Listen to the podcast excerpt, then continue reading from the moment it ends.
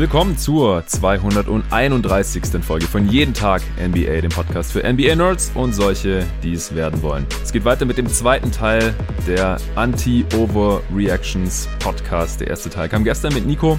Da haben wir uns angeschaut, was in den ersten knapp zwei Wochen in der Liga bisher so passiert ist an größeren Stories, haben uns einige Teams genauer angeschaut, ob wir deren Start abkaufen oder auch nicht, egal ob der jetzt besonders gut oder besonders schlecht aussieht, haben darüber gesprochen, warum es gerade so viele Blowouts gibt Nacht. Und noch vieles mehr. Und trotzdem hatten wir nach anderthalb Stunden natürlich noch lange nicht alles besprochen, was man hier jetzt vielleicht mal besprechen sollte. Im zweiten Podcast dieses Jahres 2021 und dieser Regular Season heute geht es direkt weiter mit ein paar mehr Teams. Außerdem schauen wir uns die Rookies dieser Saison ein bisschen genauer an, jetzt wo die alle so fünf, sechs, sieben Spiele gemacht haben. Und dafür habe ich mir, wie angekündigt, den David Krut mal wieder reingeholt. Hallo Jonathan und außerdem frohes Neues an deine lieben Hörer. Ja, danke dir. Dir natürlich auch noch ein schönes neues Jahr. Bist gut rübergekommen? Hast du die Weihnachtsfeiertage und alles gut hinter dich gebracht? Auf jeden Fall. Wir haben jetzt nicht so viel gemacht. Mhm. Und es gab natürlich genug Basketball, um die Zeit umzukriegen. Da ich im Moment nicht arbeiten kann, war das alles ganz gut. Ja, kann ich mir vorstellen, dass du gerade nicht so viele andere Sachen machst, äh, außer Basketball zu schauen. Das ist bei dir ja sowieso schon tendenziell so und jetzt in der aktuellen Situation umso mehr. Wer dir auf Twitter folgt, at Wham and Cheese, der bekommt das auch unweigerlich mit. Da kommentierst du oder live tweetest du ja echt Unmengen von Spielen und haust da immer wieder kurze Analysen raus und natürlich auch einen Haufen Tweets, die nicht ganz so ernst gemeint sind. Ja, wir hatten ja zum Beispiel auch nach den ersten paar Spielen von James Wiseman, ich glaube, es war nach dem zweiten Spiel oder so, haben wir da auch schon ein bisschen zu diskutieren angefangen und deswegen habe ich gedacht, ist es vielleicht ganz passend, wenn ich dann heute mit dir mal ein bisschen über unsere ersten Eindrücke der Rookies spreche, nachdem wir hier bei jeden Tag NBA ja auch zusammen eine Mock Draft dieser Rookie Class gemacht hatten, unter anderem. Äh, Bevor es gleich losgeht, gibt's mal wieder Shoutouts. Es wird allerhöchste Zeit. Ich habe das jetzt schon seit vor Weihnachten irgendwann nicht mehr gemacht und es sind jetzt über die Feiertage hier zwölf neue Supporter dazugekommen. Ist wirklich eine super Entwicklung. Das ist auch dringend nötig, damit wir hier irgendwann mal in Regionen kommen, wo ich dann auch wirklich sagen kann, so Leute, jetzt äh, kann ich euch versprechen, dass es hier safe so weitergehen kann. Aktuell habe ich ja jetzt gesagt, ich probiere jetzt mal erstmal noch die Regular Season hier bei jeden Tag NBA zu covern und dann schaue ich, wo wir stehen mit äh, Supportern und halt auch mit Sponsoren. Sponsoren ist halt immer so eine eher unsichere Sache, deswegen je mehr Supporter es gibt, desto besser, denn da äh, kann man sich zwar entscheiden, ob man jetzt monatlich unterstützt und dann kann man natürlich auch jederzeit aussteigen oder halt gleich für ein ganzes Jahr, dann habe ich da ein bisschen mehr die Sicherheit, aber unterm Strich sehe ich da dann halt schon im Voraus, was ich äh, nächsten Monat oder über die nächsten Monate da so erwarten kann, wenn ich halt hier jeden Tag NBA als äh, Fulltime-Job mit fünf Folgen die Woche weiter verfolgen möchte. Es sind jetzt hier im Detail fünf neue Bankspieler, fünf neue Starter und zwei, die das All-Star-Unterstützerpaket ausgewählt haben. Dazugekommen bei den Bankspielern sind das der Kevin Munier, der Felix Schlüter und die dritte Supporterin hier bei Jeden Tag NBA, die Johanna Otto, der Fabian von Lienen und der Lorenzo Ligresti. Der hat mir auch eine nette E-Mail dazu geschrieben, die werde ich jetzt hier nicht komplett vorlesen, aber den Teil, mit dem er seinen Support hier begründet hat, hat er gemeint, den kann ich auch gerne den Hörern vorlesen. Er hat geschrieben, ich bin schon lange ein begeisterter Hörer und habe es jetzt auch endlich geschafft, Supporter zu werden. Mea culpa, dass es so lange gedauert hat. Ich finde es einfach geil, wie viel Arbeit und Herzblut du in dieses Projekt steckst und dabei Leuten wie mir auf unterhaltsame Weise wahnsinnig viel beibringst. Ich trage gerne meinen kleinen Teil dazu bei, dass du damit auch in Zukunft weitermachen kannst. Ja, vielen, vielen Dank dir und auch den anderen Bankspielern und der Bankspielerin. Starter sind dazu gekommen. Der Mike Savides, mit dem ich mich auch ab und zu auf Instagram austausche. Also da könnt ihr mir auch gerne folgen unter jeden Tag NBA. Der Magnus Nissel, ehemaliger Kollege von GoToGuys.de. Hendrik Alfsmann, der Andreas Weise, auch ein Podcast-Kollege vom Airball Podcast, wo ich vor Saisonstart auch bei einem Megapod als Gast da war. Der ging, glaube ich, drei Stunden im Endeffekt, weil wir über alle 30 Teams gesprochen haben, noch so ein riesen Power-Ranking rausgehauen haben. Äh, vielen Dank dir, Andreas. Grüße gehen raus nach Dresden. Und der Michael Arnoldi, das äh, ist auch ein alter Bekannter von Twitter, Nix-Fan. Und der hat hier auch schon mal supportet. Dann musste musste eine Pause einlegen und jetzt ist er auch wieder dabei hier im neuen Jahr, wie es aussieht. Dankeschön. Und die beiden All-Stars, die hier das große Unterstützerpaket ausgesucht haben, das sind der Jens Gehring und der Stefan Haller. Vielen, vielen Dank euch, Jungs. Ja, so kann es weitergehen. Also wenn auch du, lieber Hörer, diesen Podcast magst und gerne was dazu beitragen möchtest, dass es den in Zukunft noch geben kann, dann überlegt euch doch, ob ihr eventuell drei, fünf oder zehn Euro monatlich spenden könnt an das Projekt Jeden Tag NBA. Wenn ihr gleich für ein ganzes Jahr unterstützt, dann gibt's da quasi einen Rabatt und dafür habe ich dann eben die Sicherheit, dass ihr für ein Jahr dabei seid. Was ich auch immer wieder sehe und was ich hier nochmal sagen wollte, ist, äh, ihr braucht nicht direkt wieder zu kündigen, wenn ihr direkt für ein Jahr abschließt. Das ist nicht nötig. Ihr bekommt eine Erinnerung, bevor das Jahr abläuft. Und selbst wenn ihr quasi versehentlich verlängert, weil ihr dann aus irgendwelchen Gründen vielleicht nicht mehr unterstützen möchtet, dann könnt ihr immer noch Steady HQ äh, den Support dort Bescheid geben und könnt sagen, äh, dass das versehentlich war, dann bekommt ihr euer Geld auch zurück. Das hat mir Steady versichert. Außerdem, falls das noch ein Grund für Zurückhaltung sein sollte für den einen oder anderen, der sich das überlegt, hier mitzumachen, weil ich halt immer sage, ich muss gucken, wie es läuft und ob ich äh, eben über die Runden komme und ihr nicht wisst, wie es weitergeht nach der Regular Season jetzt zum Beispiel, weil ich gesagt habe, ich mache jetzt erstmal nur die Regular Season hier weiter bei jeden Tag NBA. Ihr bekommt auf jeden Fall euer Geld zurück, beziehungsweise es wird sofort die Unterstützung eingestellt, wenn ich halt irgendwie merke, es reicht mir nicht und äh, das trägt sich finanziell hier auf Dauer nicht. Das äh, wäre natürlich super schade, aber dann würde ich eben äh, natürlich auch frühzeitig die Entscheidung hier kommunizieren und dann auch bei Steady HQ die gesamte Sache canceln und dann bekommt ihr euer Geld zurück, beziehungsweise es wird dann nicht weiterhin Geld abgebucht. Da braucht ihr euch überhaupt keine Sorgen machen. Das verspreche ich euch. Gut, dann Kommen wir jetzt zum Content und zwar sprechen wir jetzt über diverse Teams, wo wir jeweils den Saisonstart, die ersten, ja, jetzt sind es normalerweise sechs, sieben Spiele pro Team, zu diesem Zeitpunkt glauben oder auch nicht glauben. David, hau doch gerne mal das erste Team raus, das du heute besprechen möchtest. Ähm, wollen wir mit den Pelicans anfangen? Ja, gerne. Ja, also ich bin eigentlich recht angetan davon, wie sie bisher spielen. Ähm, sie machen die Zone im Moment komplett dicht. Das sollte eigentlich auch niemand wundern, der Stan Van Gundy in der Bubble hat kommentieren hören. Ähm, was mir nicht so gut gefällt daran, wie sie es machen, ist, dass diese Selektion, wie die Bucks oder Raptors oder Celtics es letztes Jahr gemacht haben, den schlechten Schützen die offenen Würfe zu geben, äh, das passt für mich noch nicht ganz. Ich habe auch den Eindruck, dass sie im Moment ein bisschen Glück haben, was das angeht angeht, dass äh, manche der guten Schützen ihre Dreier einfach nicht treffen. Sie sind im Moment Vierter im Defensivrating und ich bin jetzt nicht ganz überzeugt, dass das echt ist. Andererseits bin ich offensiv ähm, recht optimistisch, dass sie sich da noch verbessern, denn letztes Jahr waren sie unter Evan Gentry eine ziemlich gute Offense. Dieses Jahr ähm, sind sie da schon recht stark eingebrochen und sind mhm. nur noch in den Bottom 10, was Offense angeht. Ähm, das sieht man natürlich auch ein bisschen an seinen Coaching-Philosophie ziehen von Van Gundy und Gentry zurück. Also in der Hinsicht wundert mich das jetzt nicht, dass sich das gedreht hat, aber das Ausmaß finde ich dann schon ein bisschen überraschend. Ja, also, dass die Defense äh, Top 10 ist, das sollte jetzt wahrscheinlich auch niemanden verwundern. Da passt das Material einfach, beziehungsweise auch die Starting Five. Also, super Guard Defender mit Bledsoe ja eher einen sehr guten On-Ball Defender und mit Lonzo einen sehr guten Team Defender. Dann mit Adams hat man jetzt kein Elite Rim Protector da drin stehen, aber halt schon jemand, der den Laden hinten äh, zusammenhalten kann. Und Ingram und Zion haben zumindest ganz gute Anlagen. Ingram mit seiner Länge, Zion mit seinem Körper. Zion ist bisschen verbessert in der Defense bisher, aber aus meiner Sicht immer noch enttäuschend, verglichen mit dem, was man im College da gesehen hatte. Also das verwundert mich nicht so. Mit Hart kommt auch noch ein ganz guter äh, Defender von der Bank. Reddick spielt bisher nicht so gut. Das ist normalerweise das schwächste Glied in, in der Defense.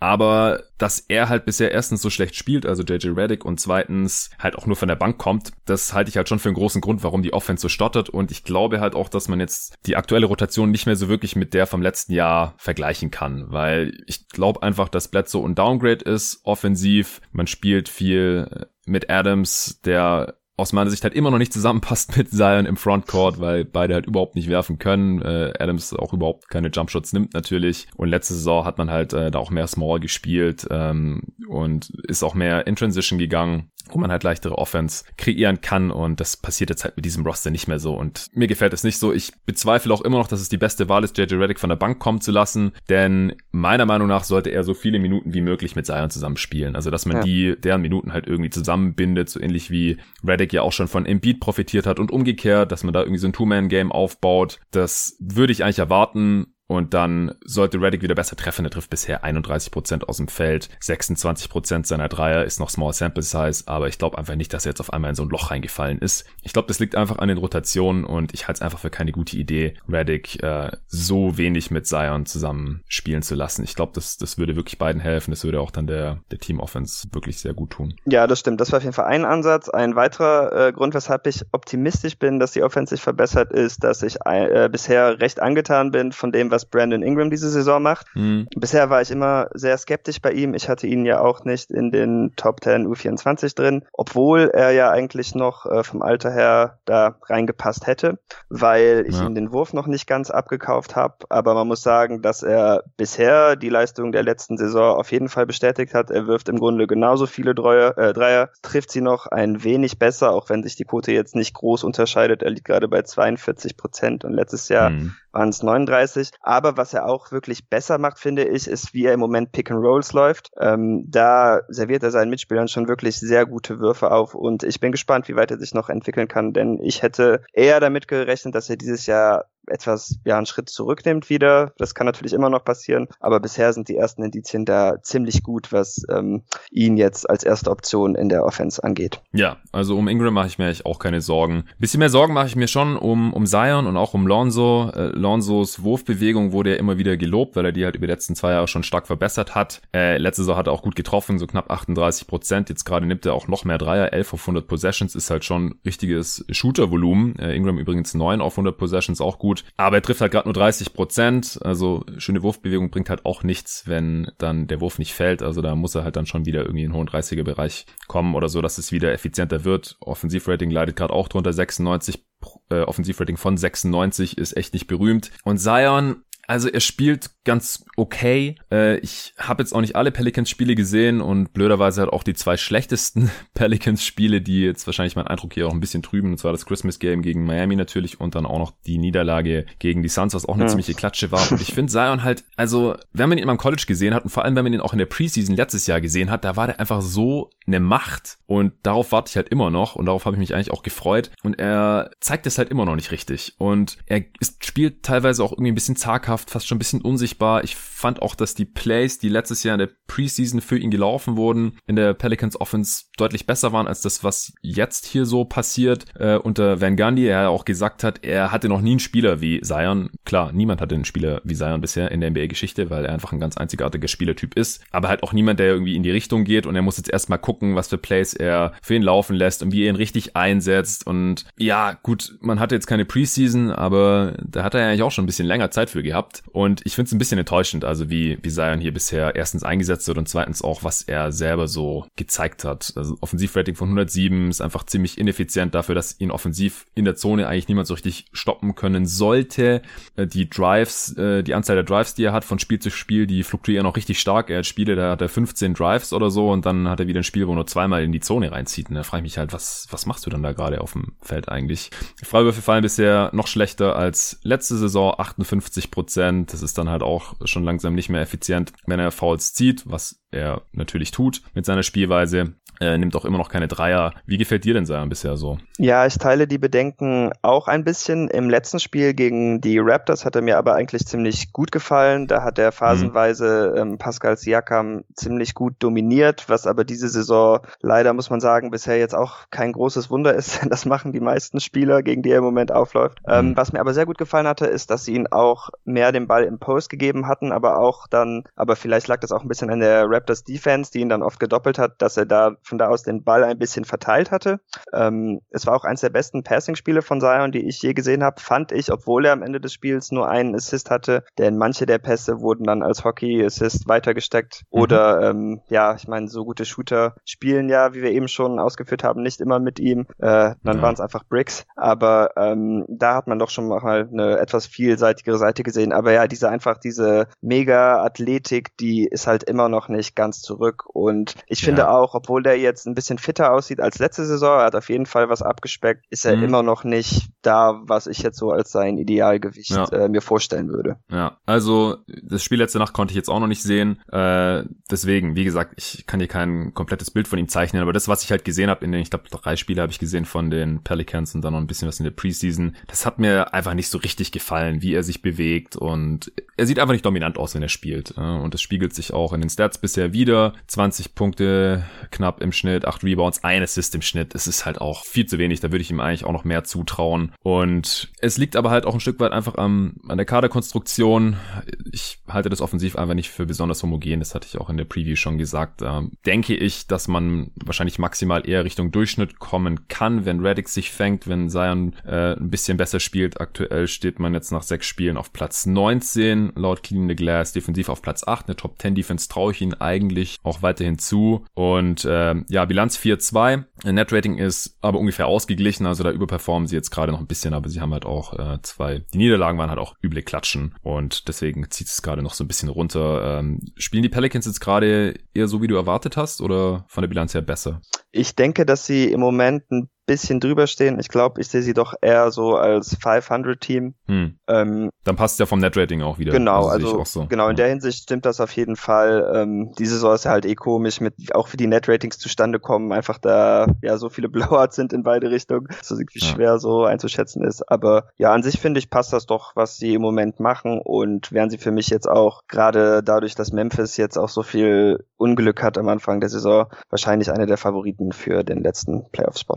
Ja, also genau, im Vergleich mit Memphis, ich hatte sie ja mit, äh, mit Torben auch in der Preview mit Memphis zusammengefasst im, im selben Tier. Und klar, Memphis aufgrund der Verletzungen jetzt äh, sind die ja schon stark ins Hintertreffen geraten. Und die Pelicans sehen solide aus, äh, unterm Strich, ich denke auch, dass sie zumindest ums äh, Play-In mitspielen können sollten und vielleicht sogar in die Playoffs kommen, aber wie gesagt, äh, Kader finde ich nicht optimal, ich sehe das daher auch noch ein bisschen als ein Übergangsjahr und ich hoffe einfach nur, dass Zion im Lauf der Saison Saison erstens besser eingebunden wird und zweitens auch einfach mehr zeigt und noch fitter wird. Gut, äh, nächstes Team. Ach so, muss ich alle vorschlagen? Okay. Äh, von mir aus. ich weiß ja schon, welche Teams. ja, Hau warte, wen hatten wir noch? Die Kings? Ja, wie siehst du die Kings? Ja, also die machen auf jeden Fall dieses Jahr wieder richtig Spaß. Ähm, zumindest wenn Tyrese Halliburton spielt. Ohne ihn, muss ich sagen, sieht das wieder recht ähnlich aus wie im letzten Jahr. ähm, ich habe jetzt die beiden Spiele gegen Houston gesehen. Ähm, das ist natürlich jetzt so ein bisschen anekdotisch, wenn man das vergleicht, denn manchmal hat man auch einfach einen schlechten Tag. Aber was ich ein bisschen bezeichnend fand, war, dass im ersten Spiel ähm, als Halliburton noch gespielt hatte, waren sie noch Top 10 in Assists und dann musste er natürlich das zweite Spiel aussetzen, weil er sich, glaube ich, bei einem Dankversuch im ersten verletzt hatte. Mhm. Ähm, ja, das ist ganz übel gefallen. Genau. Das sah echt nicht gut aus. Nee, also da, ich glaube, das ist noch ganz gut für ihn geendet, ja. ähm, weil er passt jetzt, glaube ich, nur ein paar Wochen. Aber worauf ich hinaus wollte, äh, da hatten sie dann nur elf Assists in, in diesem zweiten Spiel und sind dann direkt in äh, auf Platz 22, was Assists pro Spiel angeht, gerutscht. Nun wissen wir ja. natürlich, dass das äh, nicht unbedingt bezeichnend für gute Offense ist, aber es ist ein bisschen sinnbildlich dafür, wie die Spieler ja. des Teams spielen. Und ich denke halt auch, dass sie auf jeden Fall einen weiteren Spieler brauchen, der den Ball einfach ein wenig laufen lässt. Und deshalb gefällt er mir halt auch wirklich sehr super bei dem Team. Ähm, von De'Aaron Fox bin ich ein bisschen enttäuscht. Ja, lass, lass mal kurz bei, ja. lass mal kurz bei Halliburton bleiben. Wir wollen ja heute eh einen äh, Fokus auf die Rookies legen. Ja, ist natürlich super schade, dass er jetzt, ich glaube, er ist Week to Week, also hoffen wir mal, dass er eher früher als später wieder zurückkommt. Ich habe ihn auch in ein paar Fantasy-Teams drin, äh, Zion übrigens auch, deswegen frustriert mich das noch mehr, dass er auch nicht so viel im Boxscore macht, ehrlich gesagt. Äh, und von Halliburton, also da habe ich mir schon relativ viel erhofft hier auch direkt. Er spielt auch von den Rookies, die jetzt viele Spiele gemacht haben, die meisten Minuten pro Spiel, knapp 27, also schon eine richtig große Rolle da von der Bank der Kings. Und äh, ja, funktioniert sehr gut auf jeden Fall. Bisher elf Punkte, im Schnitt viereinhalb Assists. Und ich finde auch, also ich habe auch einige Spiele von den Kings gesehen. Die haben ja auch direkt zweimal gegen die Suns gespielt. Und dann habe ich so ein halbes Spiel gegen die Rockets gesehen, das erste. Äh, und dann glaube ich nochmal irgendeins. Also ich habe schon relativ viel von den Kings gesehen. Ich äh, finde, die kann man sich eigentlich auch ganz gut angucken. Und Halliburton an der Stelle war, war ein super Pick, denke ich auch, und äh, passt dir wirklich gut rein, ja. Ja, also man sieht noch so ein bisschen seine Limitationen, was halt auch der Grund ist, dass manche Analysten ihn nicht so gerne mochten und wahrscheinlich auch der Grund, dass er so weit gefallen ist, auch wenn er natürlich irgendwie seine Verweigerung, sich mit allen Teams zu treffen, eine Rolle gespielt hat. ja. Aber was die äh, Kings ziemlich cool machen, finde ich, er läuft off Screens, als sei er ein Shooter im Grunde, aber mhm. wenn er den Ball dann fängt, dann wirft er nicht, sondern steigt er mit demjenigen, der ihm den Screen gestellt hat, eigentlich direkt in einen Pick and Roll rein und äh, das hilft halt damit, dass er ein bisschen Anlauf hat, der Gegner ja. nicht so nah ihm auf die Pelle rücken kann, weil das Screen halt noch dazwischen ist und wenn er halt im Pick and Roll und gerade in einer kürzeren Situation, wenn es dann schon fast ein Short Roll ist, ähm, den Ball in der Hand hat, dann wissen wir auch schon aus dem College, dann findet er einfach äh, Spieler entweder am Ring oder in der Ecke und das gefällt mir einfach richtig, richtig gut mit ihm. Ja, ich bin froh, dass er seinen äh, ja relativ langsamen Wurf äh, gut losbekommt. Äh, 7-3 auf 100 Possessions, hat bisher die Hälfte seiner Dreier getroffen. Also, ich hatte ja gestern mit Nico schon gesagt, das ist alles immer noch Small Sample Size Theater, das ist klar, äh, sowohl was Team-Stats angeht und natürlich auch die individuellen Stats. Bei Halliburton sind es jetzt fünf Spiele, das, äh, da sollte man natürlich die Zahlen noch nicht überbewerten. Aber ich finde auch so, also er macht einfach relativ wenig Fehler, er wirkt schon sehr reif, obwohl er ja auch jetzt erst in der Age 20 Season ist und äh, damit kann er dann halt gleich einem Team helfen, das äh, hier offensichtlich um die Playoffs mitspielen möchte. Es spiegelt sich auch in den Turnovers wieder. Äh, 1,4 Turnovers auf 100 Possessions. Ja quasi nix für einen Spieler, der schon relativ viele Entscheidungen trifft, wenn er den Ball in der Hand hat. Ja, ich hatte ihn, mir ja in so einer Andre Iguodala-Rolle bei den Warriors erhofft und ähm, das hat er mhm. zumindest erst allen Anzeichen nach schneller wahrgemacht, als ich mir auch erwartet hätte. Ähm, wobei ja. er aber dann aber nicht hilft, das ist dann halt auch in der Crunch-Time Offense und da haben die Kings, glaube ich, noch echt große Probleme. Da bin ich auch recht enttäuscht mit De'Aaron Fox, denn mhm. er kommt dann auch nicht wirklich zum Korb. Da sind dann viele Midranger bei oder schwierige Dreier und das ist halt einfach nicht ganz sein Game. Und leider haben die Kings auch nicht viele andere Spieler, die das können. Äh, Harrison Barnes wäre da vielleicht die beste Option, aber der hat halt überhaupt keinen Spielfeldüberblick, finde ich. Deshalb ist es auch immer schwierig, ihm den Ball ähm, ja in solchen Situationen zu geben und ihm dann zu trauen, ja. dass er die richtige Entscheidung trifft. Wobei Barnes ja schon so irgendwie einen Fokus aufs Passing Game äh, gelegt zu haben scheint. Also passt im Schnitt öfter als bisher in seiner Karriere und hat einen Career High in Assists auch gehabt, äh, acht Assists. Äh, das ist nicht unbedingt zu erwarten gewesen, aber das Ding ist ja auch, dass man Vision nicht so richtig lernen kann. Also man kann halt versuchen, äh, immer zu gucken, wo, wo sind die Mitspieler und das halt irgendwie in die Entscheidungsfindung ein bisschen einfließen zu lassen. Aber ich glaube, so Spielübersicht, das äh, lässt sich nicht wirklich richtig antrainieren. Klar, äh, wenn man besseres Ballhandling hat, dann kann man auch den Kopf eher oben halten, äh, muss man nicht irgendwie auf den Ball gucken. Das kann man gerade bei, bei jüngeren Spielern noch relativ leicht verbessern, aber bei halt gestandenen Wets wie Harrison Barnes, da kann man das dann irgendwann halt auch nicht mehr erwarten. Äh, du wolltest vorher aber noch was zu Darren Fox sagen.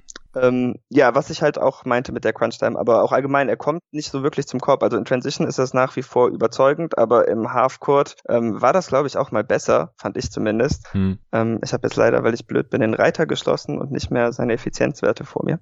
106er Offensivrating hatte, 43 Prozent aus dem Feld, 28 Prozent von der Dreierlinie. Also ich fand gegen Phoenix hatte die Dreier teilweise irgendwie mit äh, mehr Selbstbewusstsein genommen und teilweise auch getroffen, aber in den anderen Spielen scheint es ja dann nicht mehr so gut gelaufen zu sein, wenn er schon wieder unter 30 Prozent ist. Und das war ja auch, als wir über die Top 10 Talente gesprochen haben im, äh, vor vor der Pause äh, mit äh, Tobi Bühner zusammen. Da hatten wir ihn ja auch in den Top 10 drin, glaube ich, alle. Aber das große Ding ist halt immer noch äh, Dreier, äh, auch off the dribble, weil es halt für ihn dann Räume öffnen würde. Freiwurfquote mit ja knapp über 70 Prozent jetzt auch noch nicht wirklich besser geworden anscheinend. Deswegen ja fehlt mir ja auch noch so die, die Weiterentwicklung stand ja. jetzt nach sechs Spielen. Eben, ja, irgend so ein Doof hat ihn auch vor Trey Young gerankt, ich weiß nicht. Das, das sieht jetzt nicht so gut aus, ja, statt jetzt. Das stimmt, über Trey Young habe ich ja gestern mit Nico schon ausführlich gesprochen. Äh, ja, ich, ich hätte weiterhin Trey Young vor De'Aaron Fox.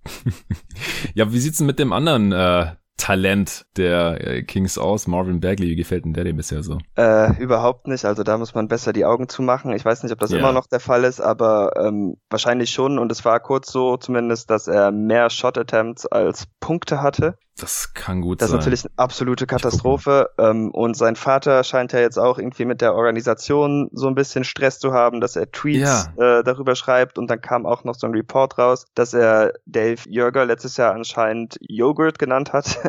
also ich bin gespannt, was er da für einen Spitznamen für Walton dann parat hat, wenn das oh, jetzt Mann. so weitergeht. Ähm, aber das ist einfach keine gute Situation. Äh, aber ich meine, man muss halt auch ganz klar sagen, bisher hat Bagley überhaupt nicht abgeliefert und ich verstehe nicht, ja. ähm, was es da zu meckern gibt. Also klar, wenn man als Spieler nicht in der idealen Situation ist, dann hat man es manchmal schwerer, aber wenn man ein NBA-Spieler ist und ein guter und meint, man könnte irgendwelche Ansprüche stellen, dann muss man doch bitte mehr Punkte als Würfe haben, weil das kann doch nicht sein.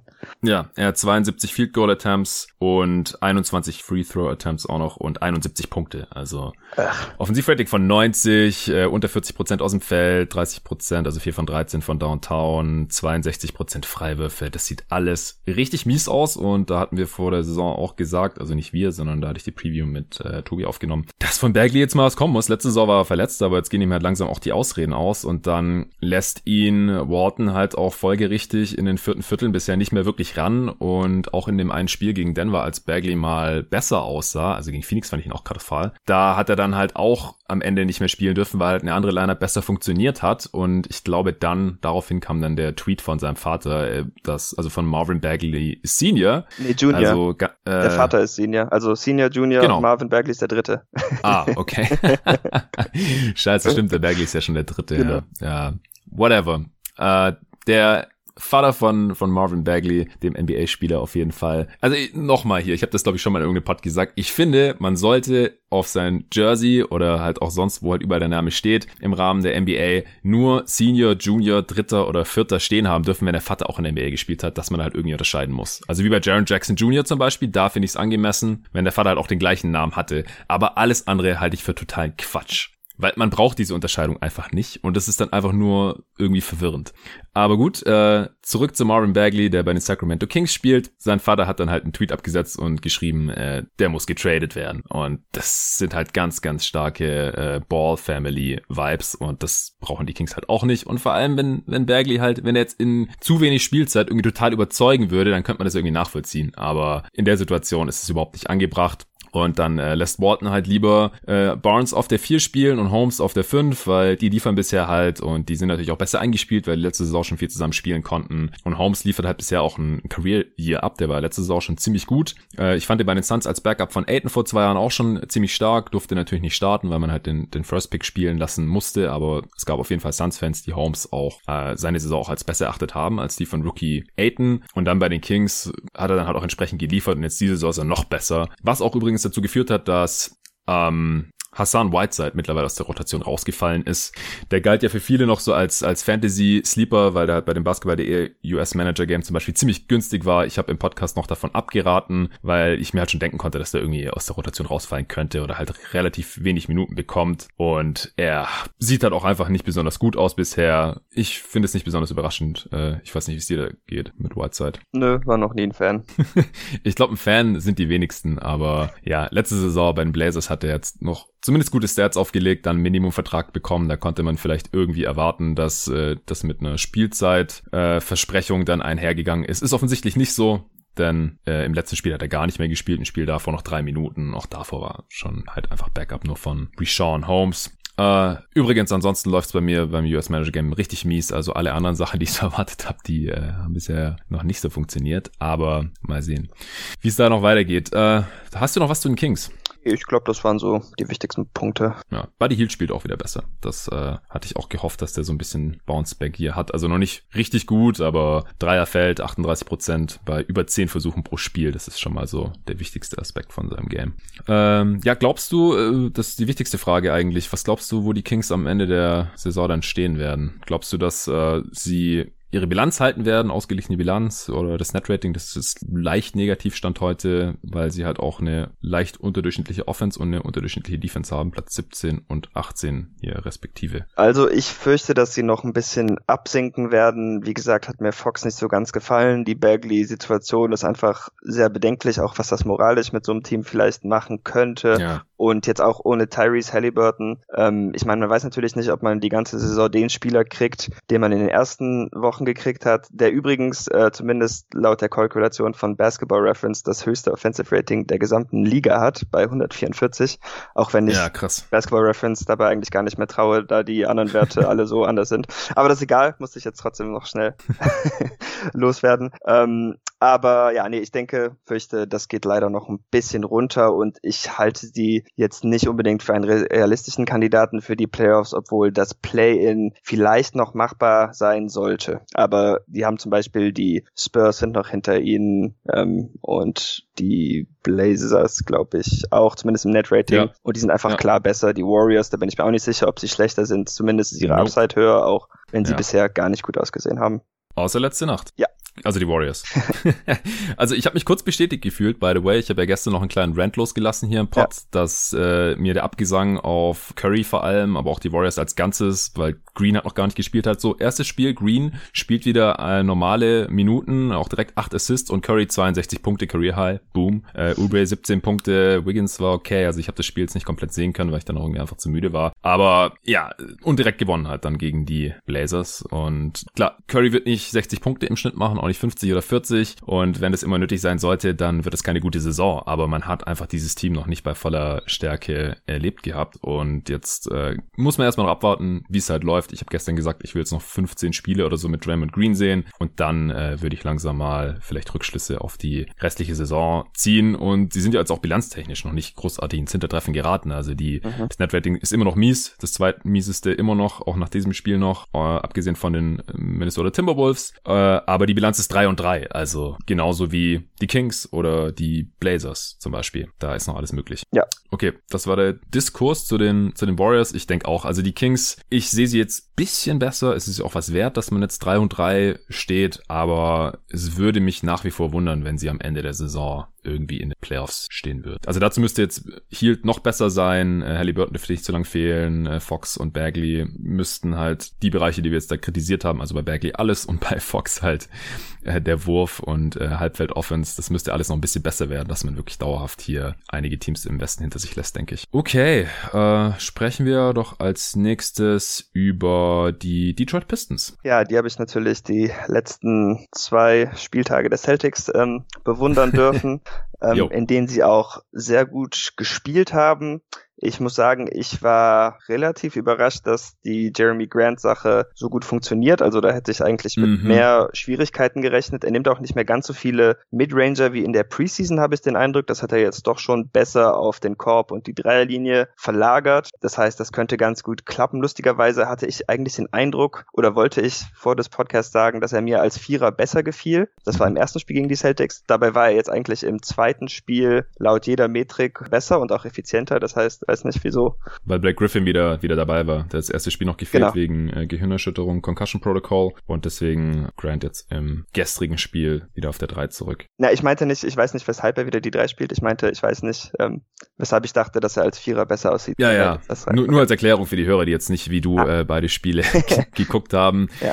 Ich habe auch nur das zweite Spiel gestern sehen können. Das äh, kam ja um 21 Uhr, also quasi der deutschen Primetime. Äh, ich habe aber die erste Halbzeit habe ich noch nicht geschafft, weil ich da noch den äh, gestrigen Pod rausgehauen habe und es nur so nebenher laufen lassen habe. Und dann zweite Halbzeit war ich dann auch mit am Start. Aber würdest du unterm Strich sagen, du hast gesagt, die Pistons haben gut gespielt. Äh, war das wirklich so oder haben die Celtics nur in Anführungsstrichen underperformed? Über die wir auch noch sprechen werden übrigens gleich. Ja, haben die Celtics auf jeden Fall auch, aber dazu kommen wir später. Ich meine, sie haben halt ähm, im ersten Spiel ein Grind-Out-Game gewonnen, da hatte kein Team die 100 geknackt und ähm, im zweiten Spiel haben sie halt fast gewonnen, weil sie 50 Prozent ihrer Dreier getroffen haben, glaube ich. Also da ging wirklich fast alles rein. Hm. Ist wie Mikhailiuk. Ja. Sah kurz aus wie, Genau. weiß nicht, JJ Redick zu besten Zeiten. Im ersten Spiel sogar, obwohl sie da nicht so gut getroffen hatten allgemein, aber da war Sadiq Bay einfach unaufhaltbar. Der hatte da irgendwie fünf oder sechs Dreier gemacht. Ähm, Mhm. Also waren es schon schwere Zeiten für die Celtics. Ja, ansonsten hat Josh Jackson sich leider verletzt. Das tut mir wirklich leid, denn auch wenn ich noch nie so wirklich an ihn geglaubt hatte, ähm, hat er ja jetzt zwar für ein schlechtes Team, aber trotzdem gut in diese Saison reingestartet. Hm. Ist umgeknickt. Genau. Von Killian Hayes muss ich sagen, bin ich leider überhaupt nicht beeindruckt bisher. Er ist natürlich ein junger Point Guard und hat noch Zeit, aber ich hatte ihn hier im Mock Draft Podcast lahm genannt und auch wenn ich das von mir selber ein bisschen hart fand, muss ich sagen, dass er noch wenig mhm. getan hat, um mich des anderen zu überzeugen. Diese Turnover-Probleme, die er in der BBL hatte, wo er wirklich bei jedem vierten Ballbesitz fast den Ball verloren hatte, ähm, die haben ihn bisher auch in die NBA verfolgt. Was ein bisschen Hoffnung macht, ist, dass man schon sieht, dass er als Playmaker ganz gut sein kann und wenn sein Dreier oder Wurf allgemein dann vielleicht mal fallen würde, könnte er das dann halt auch so ein bisschen ausnutzen, um dadurch mehr Raum und dann effizienter zu scoren. Aber ähm, bisher habe ich ihn so oft das Backboard treffen sehen bei seinen Jumpshots. Also da bin ich wirklich mhm. ein bisschen besorgt, was seinen Touch auch angeht. Ja, ich hatte ihn ja auch sehr hoch eingeschätzt. Äh, mir macht das bisher auch ein bisschen Sorgen. Auf der anderen Seite ist er halt ein 19-jähriger ja. Rookie, der jetzt halt direkt in einem NBA-Team startet und ich will das jetzt alles nicht überbewerten. Aber die, die Zahlen sehen jetzt nach diesen ersten sechs Spielen wirklich richtig gruselig aus. Also vier Punkte im Schnitt bei 26 Prozent aus dem Feld. und ja, auch nur die Hälfte seiner Freiwürfe getroffen, eins von zwei. Also ja. äh, super small sample size natürlich nach wie vor, aber 14 Turnovers auf 24 Assists, hast du gerade auch schon angesprochen, Offensivrating von 70. Also er ist einfach noch massiv überfordert als Starter. Ich verstehe es und heißt es auch gut, dass er startet jetzt hier als hoher Pick bei einem Team, das auch nach wie vor nichts mit Playoffs zu tun haben wird. Also das äh, hatten Arne und ich, ja, hatten uns ja auch drauf festgelegt dass es maximal Richtung Play-in-Tournament gehen kann, wenn Blake Griffin wieder so aussieht wie vor zwei Jahren und er tut es leider nicht, auch wenn er selber gesagt hat, er hat sich jetzt im Training Camp so fit gefühlt wie schon seit Jahren nicht mehr und in einem Interview habe ich jetzt auch gelesen heute, er hat gesagt, er könnte immer noch über den Kia drüber danken, aber er will es gerade einfach nicht, lieber nicht ausprobieren. äh, ja, würde ich ihm auch nicht empfehlen, weil ich kauf's ihm nicht so wirklich ab, dass er da noch äh, drüber kommen würde. Und die Pistons stehen jetzt bei 1 und 5. Äh, fünf schlechtestes Netrating der Liga, sowohl bei den schlechtesten Teams, was äh, Offense angeht, als auch was Defense angeht. Also alles nicht besonders überraschend. Also mich hat's da noch eher überrascht, dass halt die Celtics jetzt solche Probleme hatten hier mit äh, den Pistons. Zu Josh Jackson wollte ich auch noch kurz was sagen, auch weil ich heute auf Twitter ein bisschen und gestern Abend auch schon ein bisschen über ihn diskutiert habe mit äh, Leon von Olajuwons Erben, auch ein Podcast, wo ich zu Gast war, noch kurz vor Saisonstart zur Pacific Division. Und er meinte halt, was ist mit Josh Jackson los? Sieht auf einmal so viel besser aus als sonst. Und ich finde halt eigentlich nicht. Also letztes Jahr bei Memphis sah er schon ein bisschen besser aus, als es noch in Phoenix der Fall war. Und jetzt sieht er genauso aus wie in wie in äh, Memphis nur in etwas größerer Rolle. Er spielt ein paar mehr Minuten, hat eine größere Usage, aber er ist immer noch nicht besonders effizient. Mir gefällt, gefallen die Entscheidungen immer noch nicht so richtig. Äh, ich vertraue seinem Wurf noch nicht und deswegen der nächste Step wäre dann halt so so eine Leistung halt bei einem Winning Team zu zeigen und selbst dann äh, wäre wär ich immer noch nicht vollends davon überzeugt, dass er irgendwie mal äh, ein guter Starter sein kann. Also es sind wirklich Baby Steps jetzt gemessen an dem Vertrag, den er in Detroit bekommen hat, finde ich das eine solide Leistung von ihm hier bisher. Als äh, vierter Pick, ehemaliger, ist es natürlich immer noch nicht das Gelbe vom Ei. Äh, ich glaube, der, der Zug ist ja doch langsam abgefahren. Er hat natürlich allein aufgrund der Athletik und dadurch, dass er halt ja schon ein relativ breites Skillset mitbringt und alles halt so ein bisschen kann, äh, noch eine gewisse Upside, aber bis er halt nicht irgendwie zwei, drei Sachen so richtig gut beherrscht als NBA-Spieler, äh, würde ich jetzt halt hier auch noch davon absehen, irgendwie Lobgesänge auf ihn zu starten. Und ich freue mich, dass er diese Rolle jetzt irgendwie bekommen hat bei den Pistons. Äh, ich hatte das in der Preview auch schon antizipiert, einfach weil man keinem Spieler mehr als das Minimum zahlt, wenn man den danach nicht einsetzen möchte. Und wie gesagt, die Pistons sind in der Situation, wo sie mit den Playoffs höchstwahrscheinlich nichts zu tun haben werden. Und dann kann man ja auch noch hier so äh, Spieler, die halt noch Upside haben. Wie gesagt, das sehe ich bei Josh Jackson halt schon noch auch noch eine gewisse Rolle geben. Und was Jeremy Grant angeht, da bin ich auch echt richtig überrascht. Und da will ich auch erstmal noch sehen, dass er das über mehr als sechs Spiele zeigen kann. Aber so wie es jetzt gerade aussieht, Shoutout an Arne, der hat mich ja in der Preview auch noch gefragt, ob ich daran glaube, dass Jeremy Grant irgendwie 20 Punkte pro Spiel machen kann. Und das habe ich äh, vehement verneint. Und Stand heute steht er halt bei fast 23 Punkten pro Spiel. 37 Minuten pro Spiel, auch sehr krass, aber für diese Rolle ist er ja auch nach Detroit gekommen. Usage Rate auch äh, höher als bisher in seiner Karriere und dadurch, dass er mehr Minuten hat und mehr Abschlüsse nimmt, also Usage Rate von 24 Prozent, äh, sein Karrierewert ist 16. Ja, das ist schon ein Riesenunterschied. Äh, hat er halt auch genügend Abschlüsse, um auf so eine Ausbeute zu kommen und ist dabei halt auch noch ziemlich effizient. Also 115er Offensivrating lässt sich wirklich sehen. Er nimmt noch mehr Dreier als bisher, 33 Prozent, Quote bisschen runtergegangen.